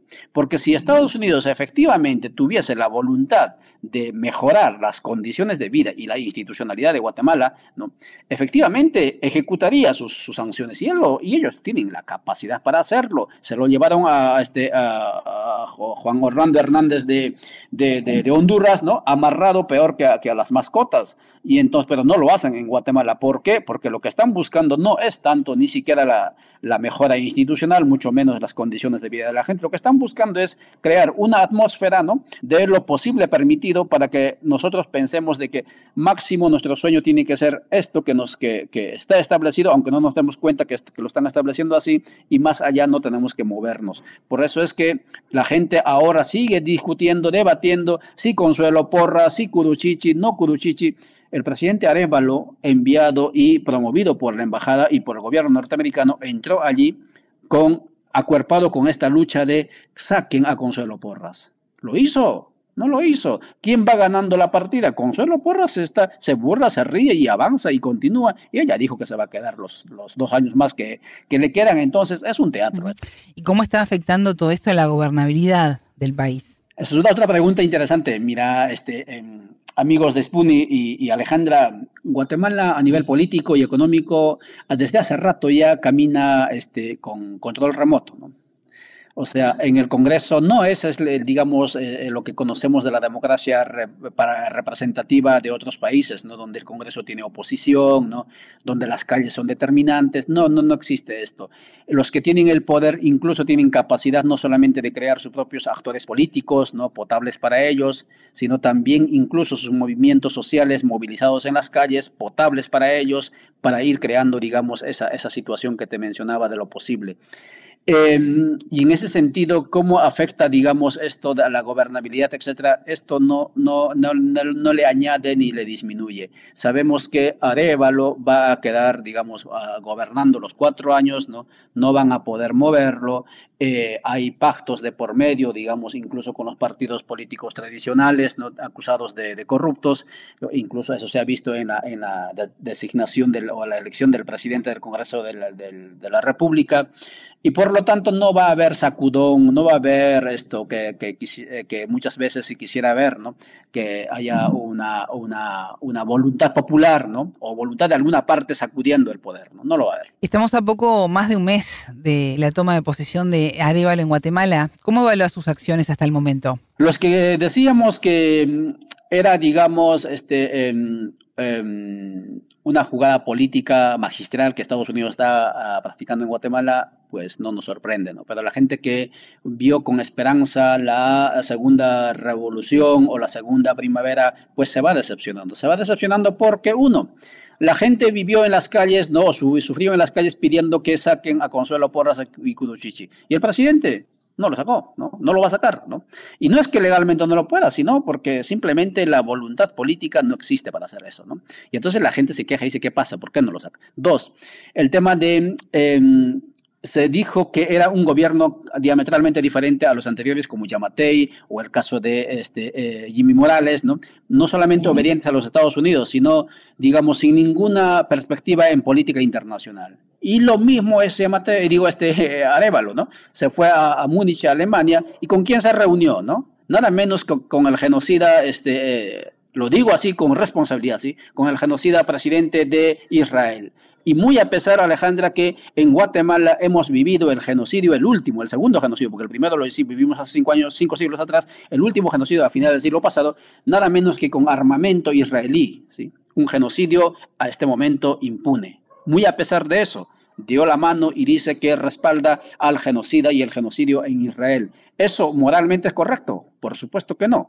¿Se reunió con quién? Y eso lo hacía también, y, y este, Yamatei trasladó, y para nadie es secreto también, de Tel Aviv a, Jerusalén, la, la, la, sede de la embajada, ¿no? Después de los Estados Unidos, el único país que hizo esa, ese chiste, y, y también se reunió con Zelensky, ¿no? Aquel este gobernante neonazi, ¿no? Y esperemos que el neonazismo no nos llegue hasta por aquí, pero probablemente que sí. Eh, ¿Y qué te dice eso? Es más de lo mismo, ¿no? En cuanto a determinaciones económicas, políticas trascendentales, no existe en este momento, aparte de esto de eh, mediática, digamos, este, participación de personas no para la selección de, eh, y, designación de, gobernadores no existe. ¿no? Eh, ¿Qué más podemos decir? Cuestiones más significativas no, no, no existen en este momento. Y la gente se está desilusionándose y como digo, esa desilusión no en el mejor de los casos se podría convertir en una voluntad popular moviéndose en las calles, pero eso dudo mucho, ¿no? ¿Y qué desafíos tienen las organizaciones indígenas guatemaltecas para este 2024? Organizarse, ¿no? concientizarse, organizarse y, y despertar de que si no es con pensamiento, con cabeza y con voluntad propia, no se puede avanzar, ¿no? Y lo único que este, algún, algún compañero dirigente de una comunidad dijo, ¿no? Si no es así, vamos, nos van a seguir dando a fumar humo, ¿no? Y, fumando humo vamos a estar felices creyendo que estamos haciendo cambios, pero cambios no va a llegar. La situación va a ser peor, así como estamos haciendo o indicando. Estadísticas del 96 al 2024, ¿no? Con más del 20, con más del 10% de empobrecimiento por encima, cuando justamente eso, ese fenómeno o ese, ese suceso se dio con la finalidad de disminuir las, las condiciones de pobreza que vivía la gente en el área rural y en el área urbana del país, ¿no? Isamao Yantay, analista político, abogado, activista, antropólogo y teólogo guatemalteco. Muchas gracias por estos minutos con Telescopio. No, gracias Alejandra a ti, gracias a Spunit y a seguir, a seguir haciendo ese trabajo de comunicación que ustedes están haciéndolo muy bien. Muchas gracias, nos vemos, chao. Más allá de los titulares, analizamos los temas candentes. Siguiendo el camino de la influencia de Estados Unidos en Guatemala, vamos a ampliar las acciones de Washington en la región y para eso nos preguntamos cuánto incide la Casa Blanca en la justicia de América Latina. La repercusión de los aportes económicos de Estados Unidos a los aparatos judiciales de la región generan polémica ante el avance del lawfare y sus consecuencias en las democracias latinoamericanas. Estados Unidos destina desde hace décadas miles de millones de dólares en asistencia a América Latina principalmente para los programas anticorrupción y los vinculados al desarrollo legal y judicial de la región. Para profundizar en este tema, repasamos la entrevista realizada al analista político mexicano Aníbal García Fernández, magíster y licenciado en estudios latinoamericanos. Momento de análisis. Es un poco complicado saberlo porque digamos que hay varios programas de asistencia judicial que no se catalogan como tal y que sin embargo eh, existen este tipo de, asistencia, este tipo de acuerdos o eh, en fin, este tipo de financiamiento que hacen a los países de América Latina. Entonces es un poco complicado realmente dar una cifra que se aproxime un poco a lo que estaba financiando Estados Unidos a nuestros países en la región. Sin embargo, sí hay algunos datos ahí que, podemos mencionar, ¿no? Por ejemplo, entre 2001 y 2022, Estados Unidos destinó poco más de 7 mil millones de dólares en asistencia a dos rubros particulares, ¿no? Uno es el tema de eh, anticorrupción y el otro es el desarrollo legal y judicial de América Latina. Entonces, eh, digamos que es una cifra bastante eh, alta, considerando el, monto en dólares, pero eh, funciona eh, prácticamente para eh, homologar el sistema de justicia en América Latina, para hacer programas de reforma judicial que además tienen presupuesto de, de distintos departamentos del gobierno de Estados Unidos. Mencionabas como referencia el año 2001. Este es un tema que ya peina canas. ¿Qué antecedentes se tienen? Bueno, eh, mira, hay varios antecedentes ahí en este tipo de aspectos, ¿no? Nosotras rastreamos ahí eh, desde la década de los 80, digamos que hay una primera fase de modernización de los programas de justicia eh, hacia América Latina y un programa de, de modernización hacia el Poder Judicial en la región y que también está aparejado con, en varios países de la región también, con eh, la vuelta a la democracia y en otros con la instauración del neoliberalismo en la región. Entonces, eh, son dos procesos que van en paralelo, y continúan después en la década de los 90 y ya hacia el 2000, digamos que esto ya es una, eh, una asistencia que ya tiene eh, por lo menos 20 años de, de, estar existiendo, de estar preparando a, no solamente esto que les comentaba de homologar el, el Poder Judicial, sino también de preparar a la, a la, gente que está dentro del Poder Judicial, o sea, a jueces, a fiscales, que forman parte de, nuestros sistemas de justicia. Mencionabas eh, al principio lo difícil de cuantificar el dinero que se destina por parte de Estados Unidos, un país que tiene varios brazos que muchas veces accionan bajo sus deseos, como por ejemplo eh, la OEA, el Banco Mundial, el Banco Interamericano de Desarrollo. Eh, ¿Qué se sabe de la incidencia indirecta de Estados Unidos por, por esta vía multilateral? Eh, bueno, eh, mira, justamente eh, estos tres organismos que acabas de mencionar, el Banco Mundial por un lado, el Banco Interamericano de Desarrollo y la OEA tienen distintos programas que tienen que ver con reformas judiciales o con apoyo a sectores muy puntuales dentro del Poder Judicial. Por ejemplo, el Banco Interamericano de Desarrollo tiene ahí programas de fortalecimiento para la Contraloría General, por ejemplo, en el caso de Paraguay o eh, tiene programas también que tienen que ver con el sistema de administración de justicia penal en el caso de Perú y así eh, hay otro tipo de programas que hay en, la región y que están apoyados por el Banco Interamericano de Desarrollo o el Banco Mundial que tiene también un gran programa a nivel regional que es el, eh, de reforma judicial en América Latina. En el caso de la OEA, digamos que ahí hay dos grandes rubros. Uno son los tratados multilaterales de cooperación judicial, y el otro son los planes de cooperación multilateral. Digamos que estos dos grandes eh, rubros son los que concentran eh, los esfuerzos que tiene la OEA para modernizar al Poder Judicial o para hacer reformas al Poder Judicial. Recordemos que tanto el Banco Mundial como el BID como la OEA eh, tienen un amplio financiamiento de Estados Unidos.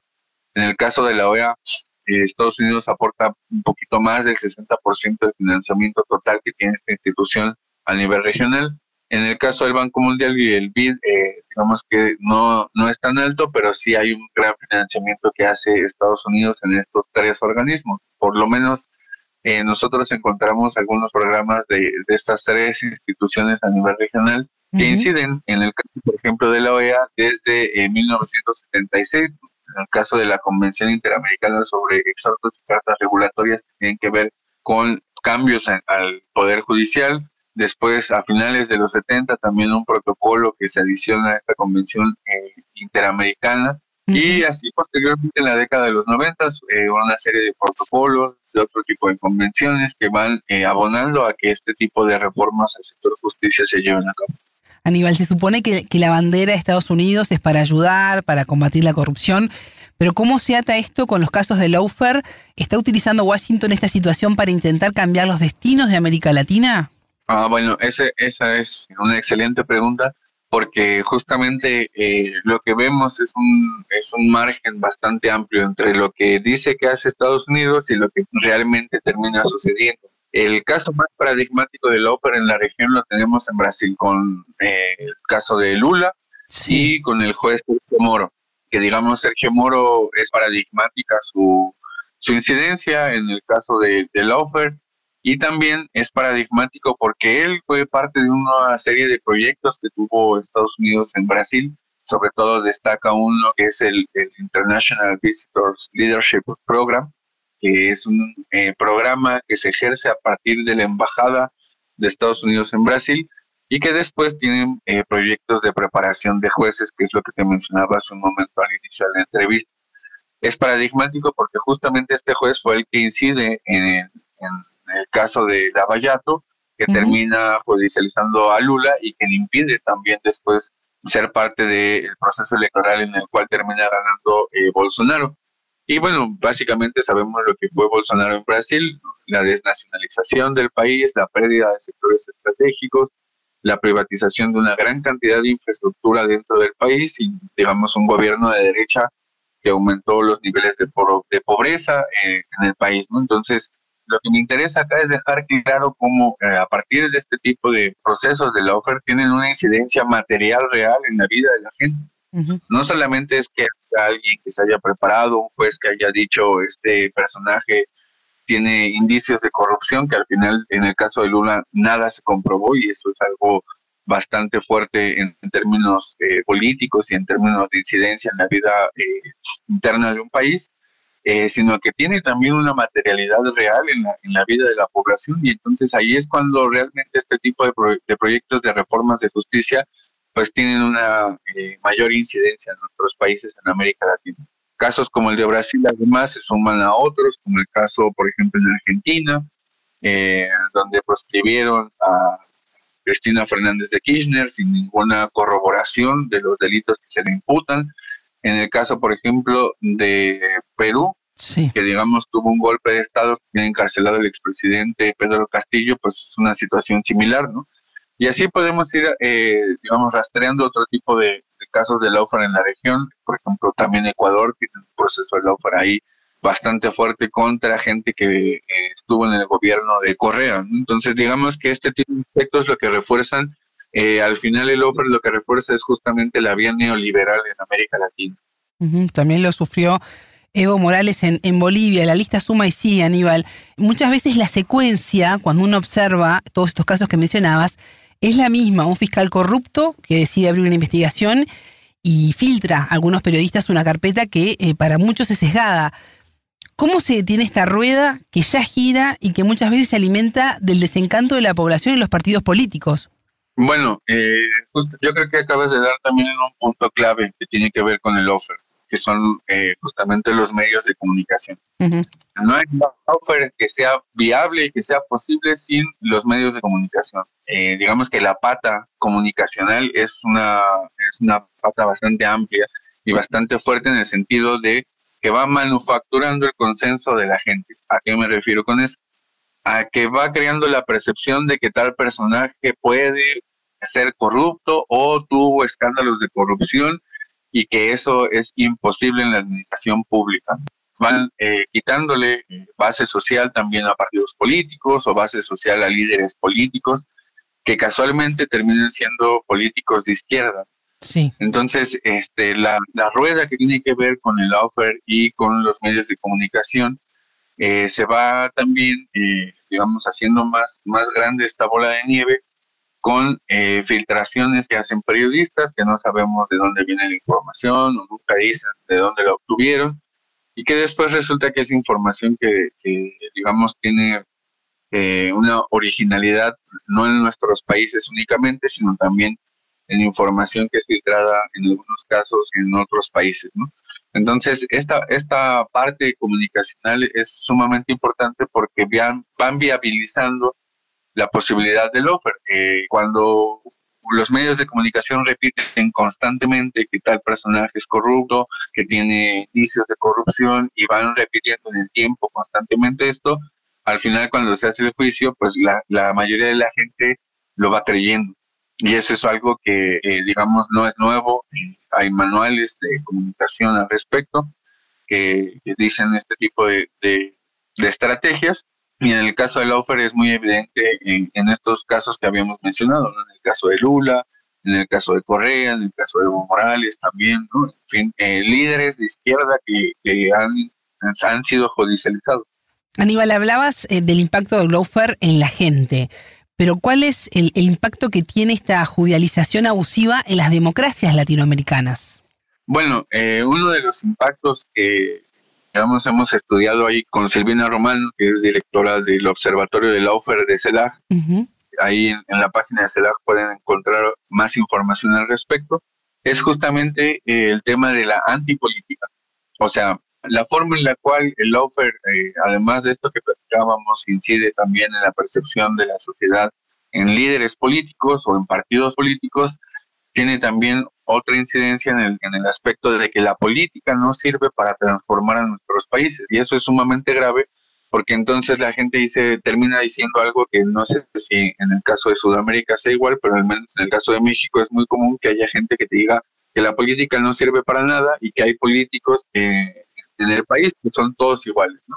Y entonces cuando tienes esas dos matrices de opinión en la población, claramente hay un problema, porque la política eh, en su forma de verlo no incide en la vida social, no tiene sentido votar, no tiene sentido ejercer el derecho al voto, tampoco tiene sentido organizarse o ser parte de un partido político y ahí es cuando, eh, digamos, las consecuencias del lawfare terminan siendo una antipolítica, o sea, no hay forma de que la política sirva para cambiar el rumbo de nuestros países o para mejorar la calidad de la población. Y ese es uno de los aspectos eh, más graves eh, que tiene el offer en, América Latina.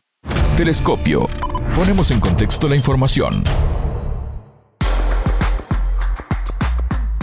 Hasta aquí nuestro espacio de análisis. Pueden volver a escuchar la entrevista en sputniknews.lat. Ya lo saben, la frase del día la escucharon en Telescopio. Todas las caras de la noticia en Telescopio. La gente vivió en las calles, no, sufrió en las calles pidiendo que saquen a Consuelo Porras y Kuduchichi. Y el presidente no lo sacó, ¿no? No lo va a sacar, ¿no? Y no es que legalmente no lo pueda, sino porque simplemente la voluntad política no existe para hacer eso, ¿no? Y entonces la gente se queja y dice, ¿qué pasa? ¿Por qué no lo saca? Dos, el tema de... Em, se dijo que era un gobierno diametralmente diferente a los anteriores, como Yamatei o el caso de este, eh, Jimmy Morales, ¿no?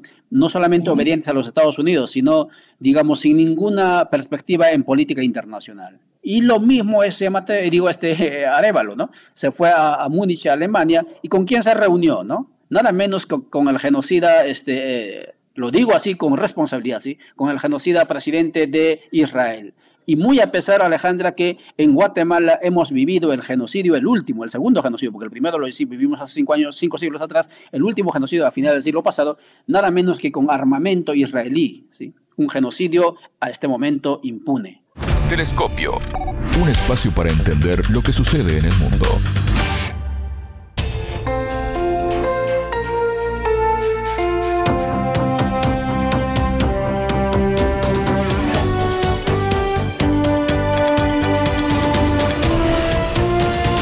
Sputnik contamos lo que otros callan.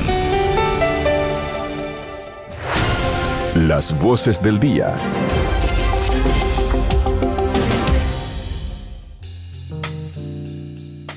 En febrero del año 2023, ya lo hemos venido informando, pero hay que subrayarlo, Chile vivió una serie de incendios que afectaron cerca de 450.000 hectáreas el dato es terrible, ¿no? 26 personas murieron y cerca de 8.000 perdieron sus viviendas o medios de vida, Alejandra.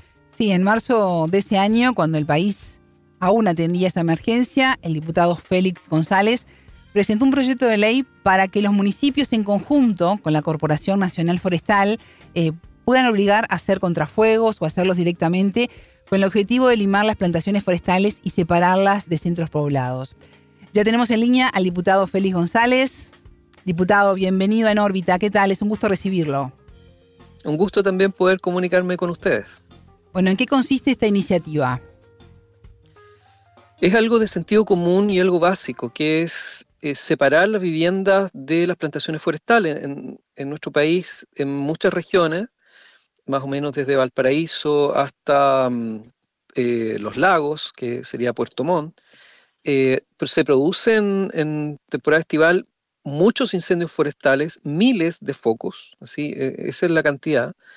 no estamos hablando de, solamente los incendios que, llegan a mayores, sino que hay muchos focos que eh, de manera intencional o a través de colillas de cigarro, negligencia, gente que trabaja con, galleteras, con maquinaria, eh, o derechamente algún desperfecto mm, en los tendidos eléctricos, como pasó el año pasado, ese fue el origen. Y tenemos que estar lamentando, en el caso del año pasado, llegamos a las 500.000 hectáreas. Ustedes eh, dieron un dato que es eh, eh, dentro de febrero, que es sobre las 300.000, pero finalmente llegamos a, las a medio millón de hectáreas quemadas. por eso presentamos este proyecto porque eh, la misma CONAF, que es la corporación que se encarga mm, de dar los permisos de plantaciones y también de combatir los incendios, nos dice que eh, en el plan que tienen en todas las regiones de hacer cortafuegos, se encuentran con propietarios, principalmente medianos y pequeños, que se niegan a que estos cortafuegos se hagan. y como el derecho de propiedad está consagrado en la Constitución, simplemente no hay cómo obligarles. Y eso es lo que pasó recientemente en Valparaíso, en donde mm, hubo 6.000 viviendas quemadas, 133 personas fallecidas directamente por los incendios y em, un daño enorme también a, em, a esas familias ¿ah? que perdieron un familiar o que perdieron su vivienda, perdieron sus fuentes laborales. Y dentro de ese incendio quedó una villa de 70 casas que se llama Villa Botania, en medio, una isla. Y ellos eh, sí hicieron los cortafuegos alrededor de, la villa y eso permitió que pasara el fuego por al lado de ellos y no, no fueran afectados. Quedaron en medio del incendio. Entonces, este proyecto nosotros esperábamos que el gobierno le pusiera urgencia em, o que em, de mutuo propio el presidente de la comisión lo pusiera en tabla, la comisión de vivienda. Pero la verdad es que em, era predicar en el desierto, porque mientras era invierno nadie pensaba en los incendios y estaban, estaba yo como un loco hablando de temas que no tenían nada que ver con la contingencia. los medios de comunicación tampoco cubrieron nada. Eh, en invierno teníamos otros problemas de socavones, eh, casos de corrupción, había una, una pauta noticiosa muy distinta. Y el gobierno, por su parte, estaba esperando que llegara su propio proyecto, el proyecto del Ministerio de Agricultura, que venía para junio, para julio, entonces no le, no le ponían urgencia a esta ley corta porque venía un proyecto integral. Y finalmente ese proyecto llegó en octubre y cuando llegó vimos que no tenía una aplicación inmediata, o sea, no se va a poder aplicar por lo menos en tres o cuatro años, porque le entrega atribuciones a un organismo inexistente que está en trámite también, que vendría a reemplazar a la CONAF. La CONAF es una cosa rara en Chile, que es una corporación privada, donde tiene, donde está el Estado, el Estado financia, pero, pero es una corporación privada, entonces no se le puede entregar atribuciones. Y ahora se va a generar un Servicio Nacional Forestal bastante más, más contundente, pero que va a tardar mucho en estar en operación. Entonces nos quedamos finalmente sin, sin ley. No, no hubo ninguna ley que se pudiera sacar ante el receso parlamentario. Yo hice los reclamos correspondientes. Y luego tuvimos esta tragedia en la región de Valparaíso que, que nos tiene con 133 personas fallecidas. Entonces, lo, que nosotros esperamos y planteamos con esta ley corta es algo que no, es un invento nuestro, no es una solución que a nosotros se nos ocurra, es la solución ancestral de eh, hacer cortafuegos que en el fondo zonas donde no hay plantaciones. Claro. Diputado, eh, el proyecto fue despachado por la Cámara y está, tengo entendido, en segundo trámite en la Comisión de Agricultura del Senado. Lo que usted plantea parece bastante lógico, considerando la tragedia que, acaban de vivir ustedes y considerando todo este contexto de historia, historia reciente, vinculado a la realidad de los incendios allí en Chile. Eh, ¿Qué perspectiva ve usted para que esto finalmente se haga ley y esto se pueda materializar concretamente? Yo no tengo ninguna duda de que llegado marzo se va a tramitar pero mm, la duda que tengo es que probablemente se va a tramitar el proyecto del gobierno.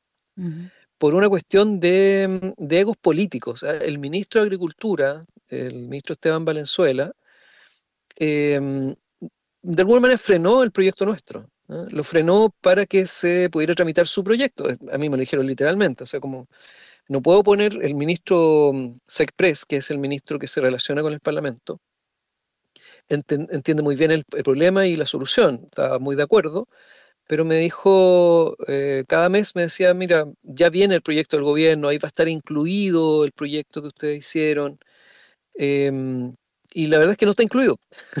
en, términos, en términos prácticos no, o sea, puede que, que esté em, definido lo mismo, pero con una atribución no a los municipios, como lo pusimos nosotros, eh, hubiéramos querido que fuera CONAF, pero no se le puede entregar atribución a CONAF. Entonces, los municipios con consulta CONAF. Pero en el proyecto del gobierno sale el Servicio Nacional Forestal. Entonces, no, nos sirve para este verano, no nos sirve para los incendios del 2025, ni los del 2026, ni los del 2027. Y yo estoy seguro que lo van a tramitar, después de esta tragedia lo van a hacer, pero el mismo ministro habla de su proyecto. Eh, eh, cuando el, el, nuestro eh, está ya con un trámite legislativo terminado. Y además es más breve. Y, por eso es que pedíamos que en enero se hubiera tramitado en el, en el Senado. A mí me prometieron que le iban a poner urgencia y no le pusieron nada. La urgencia es una atribución del gobierno, del caso chileno, me imagino que en Argentina es igual, que pone, mm, eh, le pone prioridad y le da plazos al Parlamento para tramitar. Entonces me dijo, bueno, si salió con, con, urgencia desde la Cámara, va a seguir con urgencia en el Senado, y eso no ocurrió. Y se fueron de vacaciones y empezó a quemarse Chile. ¿ah? Yo, yo estoy cruzando los dedos porque en este momento en mi región está, hay nubes, eh, pero luego vuelve el calor mañana y vamos a tener una nueva ola de calor. Yo vivo en, cerca del mar, nosotros tenemos temperatura 8 o 10 grados menos que lo que está para el interior. Em, y en el interior van a tener sobre 30 grados, o sea, van a tener horas de calor en unas regiones que están hiper, hiper secas. ¿ah? Eh, hay otras regiones donde no está lloviendo, acá tampoco está lloviendo, solo está nublado, está un poco más húmedo. Em, entonces yo me temo que estas últimas semanas de febrero y tal vez parte de marzo volvamos a tener tragedias porque los cortafuegos no están hechos, porque no se puede obligar, el CONAF no se puede meter un predio privado a hacerlas. Y lo que queremos es que con esta ley, eh, simplemente con un decreto alcaldicio, vaya con AF y corte. ¿ah? Y se separa. Hay, hay, gente que vivía a 5 metros, yo, yo, vivía a 5 metros de una plantación de pino, por eso lo tengo claro, en una zona urbana además. En Chile se puede plantar en la zona urbana, que lo que es una locura. Diputado, cuando tú insistías en la urgencia de, este proyecto, eh, decías, era como predicar en el desierto, ¿considerás que con toda la tragedia que ha ocurrido con los devastadores incendios de Valparaíso, esta ley corta con soluciones ancestrales, pase además por un tamiz de deslegitimar lo originario o solo es un tema de egos como recién mencionabas? No entendí bien la pregunta, ¿deslegitimarlo? Lo originario, tú hablabas de soluciones ancestrales, ¿no? De algo que ya estaba ah, este, probado por la naturaleza. No, no, lo que, lo que aquí, lo que ocurre en el Parlamento, visto desde adentro, es que hay una contingencia diaria. Hoy día está declarando dos ministros en, en, la fiscalía, entonces la pauta noticiosa es esa. La semana anterior falleció el expresidente Piñera, entonces eran los funerales de Estado. Hay, hay una obsesión por la inmediatez que hace que no se planifique. Entonces, mientras no se esté cambiando Chile, que lamentablemente fue en el receso parlamentario, porque si no hubiera sido el receso parlamentario, en, un día se, tramita en el Senado y se vota. Pero como están de vacaciones y algunos vacacionan fuera de la región, perdón, fuera del país, eh, yo estoy acá en mi región porque en cualquier momento hay alguna tragedia y, nosotros tenemos roles que cumplir ahí de fiscalización. Pero llegó esta tragedia en menos el receso parlamentario y, y el, yo pensé que el Senado se iba a conmover, iba, a interrumpir sus vacaciones por un día, pero la verdad es que no se conmueven con nada. Diputado, lo estaba escuchando hace un momento cuando estaba respondiendo la pregunta anterior y usted hablaba ¿no? de, de, los riesgos que hay de que esto, con una próxima ola de calor, vuelva a pasar algo similar, ¿no? En el último episodio fuerte, bueno, hablamos de zonas afectadas como por ejemplo Ñuble, Biobío, la Araucanía, los ríos, los lagos, Maule. Eh, ¿Cuáles son las zonas que usted eh, observa desde el estudio que ha venido realizando también sobre este tema y la preocupación que usted mismo está transmitiendo? ¿Cuáles son las zonas que usted ve con mayor riesgo de que esto se pueda complicar de vuelta? O sea, todas, todas las que tú nombraste somos un, país en donde la industria forestal creció con subsidios y además compraron tierras muy baratas, algunas de manera también espuria en algunos lugares, se apropiaron de, territorios y hoy día lo que tenemos es comunas enteras en donde mm, parece, parece increíble, pero hay comunas en donde tú no puedes poner un, centro de salud porque no hay terrenos, porque todos los terrenos son de las forestales. Estoy hablando de Curanilagüe, hay una zona de Tomé donde estamos tratando de sacar una ley expropiatoria para poder, para poder eh, renovar el CESFAM y el, no sé, las escuelas también. Eh, eh, es brutal la ocupación del suelo por parte de las plantaciones forestales. incluso se decía que es, una región forestal, la región del Biobío, la novena es una región forestal. Y la verdad es que ha traído muchos problemas y, el modelo forestal con la crisis climática no aguanta y una cosa mínima que hay que hacer, porque también hay otras otras que también son de fondo, como qué hacemos con el suelo, qué hacemos con el agua en una crisis de suelo y de agua, una crisis alimentaria, eh, y si nos vamos a gastar el agua y el suelo en producir pinos que después se nos queman. O sea, hay, hay, otras discusiones que dar. Pero lo básico, básico hoy día es que somos muy vulnerables a los incendios forestales. La masa forestal es, homogénea, no está fraccionada, que es otra de las cosas que esperamos que ocurra. Y eh, tuvimos un incendio en, febrero pasado que partió en la comuna de Nacimiento. Pasó por toda la comuna de Santa Juana y avanzó mm, casi 100 kilómetros hasta la comuna de Coronel. Un, mega incendio que tuvimos, que arrasó casi todo Santa Juana, como el 90% de Santa Juana está quemado. Em, todas esas zonas se pueden volver a quemar, porque el material eh, volvió, a, volvió a crecer pasto, matorrales, se puede volver a quemar. Eh, entonces, ¿Cuáles son las zonas vulnerables? Todas las que ya se quemaron se pueden volver a quemar. Y lo que queremos hacer es partir de lo más básico, que es protejamos las viviendas, protejamos la vida humana y animal, porque también en Valparaíso hay un tremendo esfuerzo de organizaciones muy chicas eh, sobre las mascotas, que están quemadas, que están perdidas, que están en abandono. Em, y, todas esas repercusiones, eh, no hay ninguna ley nueva respecto a la situación del año pasado. Ninguna. ¿Y cuál es la, misma? Diputado, ¿y cuál es la situación actual de Chile en torno a la prohibición de las plantaciones forestales dentro del radio urbano? Ninguna, porque hay un vacío legal. Dentro del radio urbano no, hay ninguna, no está regulado, porque dentro del radio urbano eh, hay usos de suelo que son eh, vivienda, comercio, eh, eh, infraestructura de, energética, ¿verdad? Hay distintos usos de suelo, pero no existe el uso forestal. Entonces no se puede permitir ni se puede prohibir. Simplemente se planta. Se pide un permiso a CONAF y, CONAF está obligado a entregarlo. Con el proyecto de ley, además del tema de los cortafuegos, lo que queremos es que si una zona ya está declarada urbana, no se den más permisos para seguir plantando. Hay lugares donde no se puede llegar y talar porque son laderas de cerro dentro de la ciudad y produciría más problemas que solución. Pero ahí sí tendría que haber cortafuegos para separarlos de las casas. O sea, no es una ley para salir a cortar todo lo que hay dentro de la ciudad, pero que por lo menos se deje plantar, o sea, que no se pueden dar más permisos en zonas que ya la planificación urbana dijo esto es para expansión urbana, no para plantaciones forestales. Y, mm, y yo lo que espero es que finalmente el proyecto del gobierno también se apruebe, ¿ah? porque es más integral.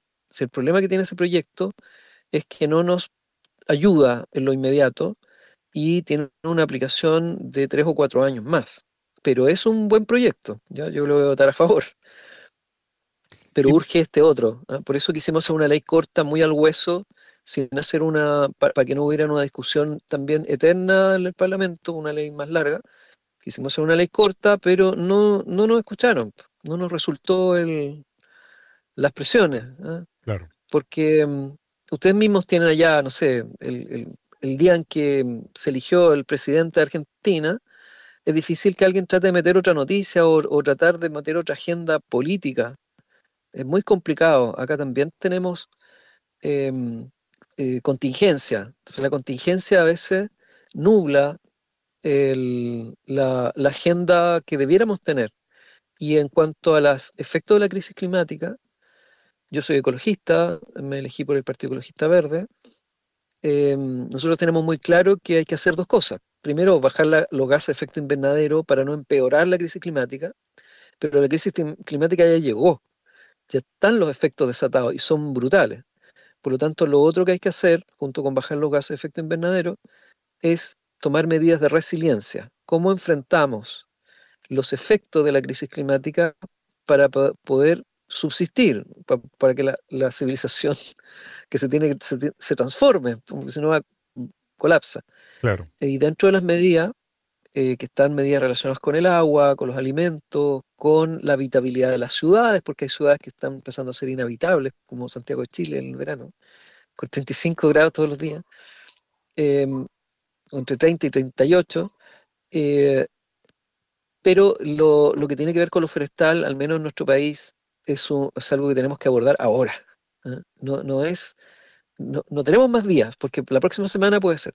Y el, el director regional de la CONAF, que yo conozco hace muchos años, converso regularmente con él, me dice apure la ley, porque mm, hay lugares en donde están haciendo corredores, donde pasa la línea de alta tensión para fraccionar la masa forestal, y me dice, pero hay que hay propietarios medianos, los grandes ya accedieron, medianos y chicos, que no los dejan entrar, y me dice, si el incendio viene por un lado, por ahí se me va a meter hacia el otro lado.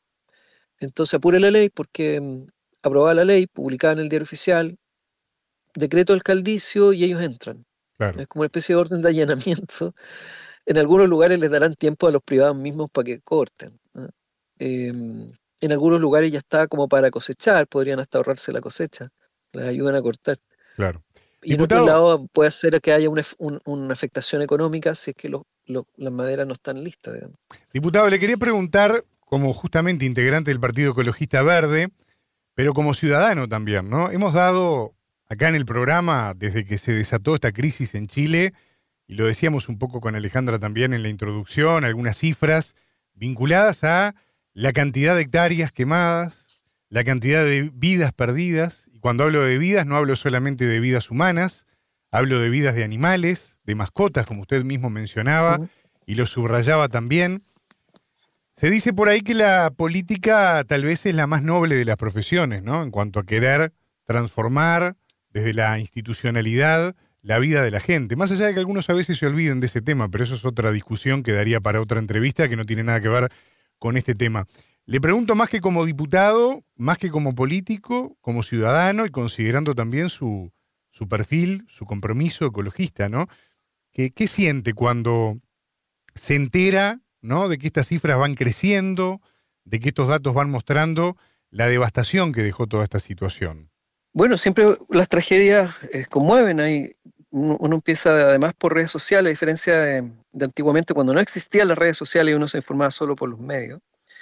Em, ahora uno empieza a ver detalles, pues, empieza a ver historias personales, la gente empieza a subir sus mascotas. En el caso de Valparaíso este año mascotas, pero el año pasado también habían animales de granja, muchos animales de granja, que, em, comillas, fueron, los perdieron, pero en realidad eh, si uno lo mira desde la perspectiva de los propios animales, eh, quedaron encerrados en una tormenta de fuego. y, y, claro, eh, yo prefiero siempre mm, no, no, no deprimirme. En el fondo, mi, mi, estado de ánimo es lo menos importante, sino que concentrarme en lo que a mí me corresponde. Tengo, mm, yo soy ecologista y en este momento ejerzo como diputado. Uno no, no es diputado, nadie es diputado. Es un trabajo. Eh, y como trabajo, yo sé que eh, tengo tres, tres pegas, decimos acá en Chile, no sé cómo se dice allá. Em, tres chambas, tres laburos. Sí, uno es, uno es em, legislar, o sea, hacer las leyes. El segundo es em, fiscalizar, y eso es una cosa importante cuando hay una tragedia. ¿ah? Eh, hasta se robaron dinero o, desviaron fondos a fundaciones, que mm, cuando hay tragedia se declara estado de excepción y no hay que licitar. Eso es para facilitar, pero eh, es importante también estar fiscalizando, así como fiscalizar que cada servicio público haga lo que tiene que hacer. Eh, y un tercer trabajo que es representar a la gente. Entonces la gente no llama al gobernador ni llama a la delegada presidencial, llama a quien tiene el teléfono, de quien tiene el teléfono, y en ese caso nos llaman a los parlamentarios, llaman a los concejales, a los alcaldes, y uno está constantemente mm, en una tragedia eh, recibiendo llamadas y tratando de tramitar eh, hacia los servicios públicos para que se movilicen en ese sentido, o sea, colaborar también con ellos. No, es una fiscalización amable en el fondo, no, no es para tratar de buscar donde se equivocan, sino que para poder ver que las cosas se hagan como se tienen que hacer eh, considerando siempre las circunstancias. Entonces, es, si uno eh, simplemente se pone observador, claro, empieza a, entrar en estados de ánimo que no, que no, son muy útiles. Y por eso es que mm, eh, en medio de la tragedia uno se robotiza un poco y comienza a hacer el trabajo como, como lo hacen los bomberos, como lo hacen los servicios de salud, que simplemente uno se enfrenta a situaciones complejas, catastróficas y pone lo mejor que, que puede de su parte. Félix González, diputado por el Partido Ecologista Verde, muchas gracias por este contacto. Gracias a ustedes y que estén muy bien y que todo por allá también salga bien.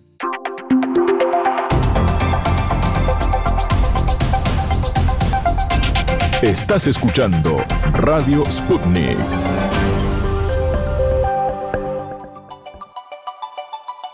Bueno, Alejandra, momento de cerrar esta primera mañana, programa bien cargado de materiales, el que hemos tenido para ya cerrar esta semana informativa que ha tenido de todo. Ha tenido de todo y que promete mucho más los siguientes días, ¿no? Exactamente. Tengan todos ustedes una excelente jornada, buena vida para todos.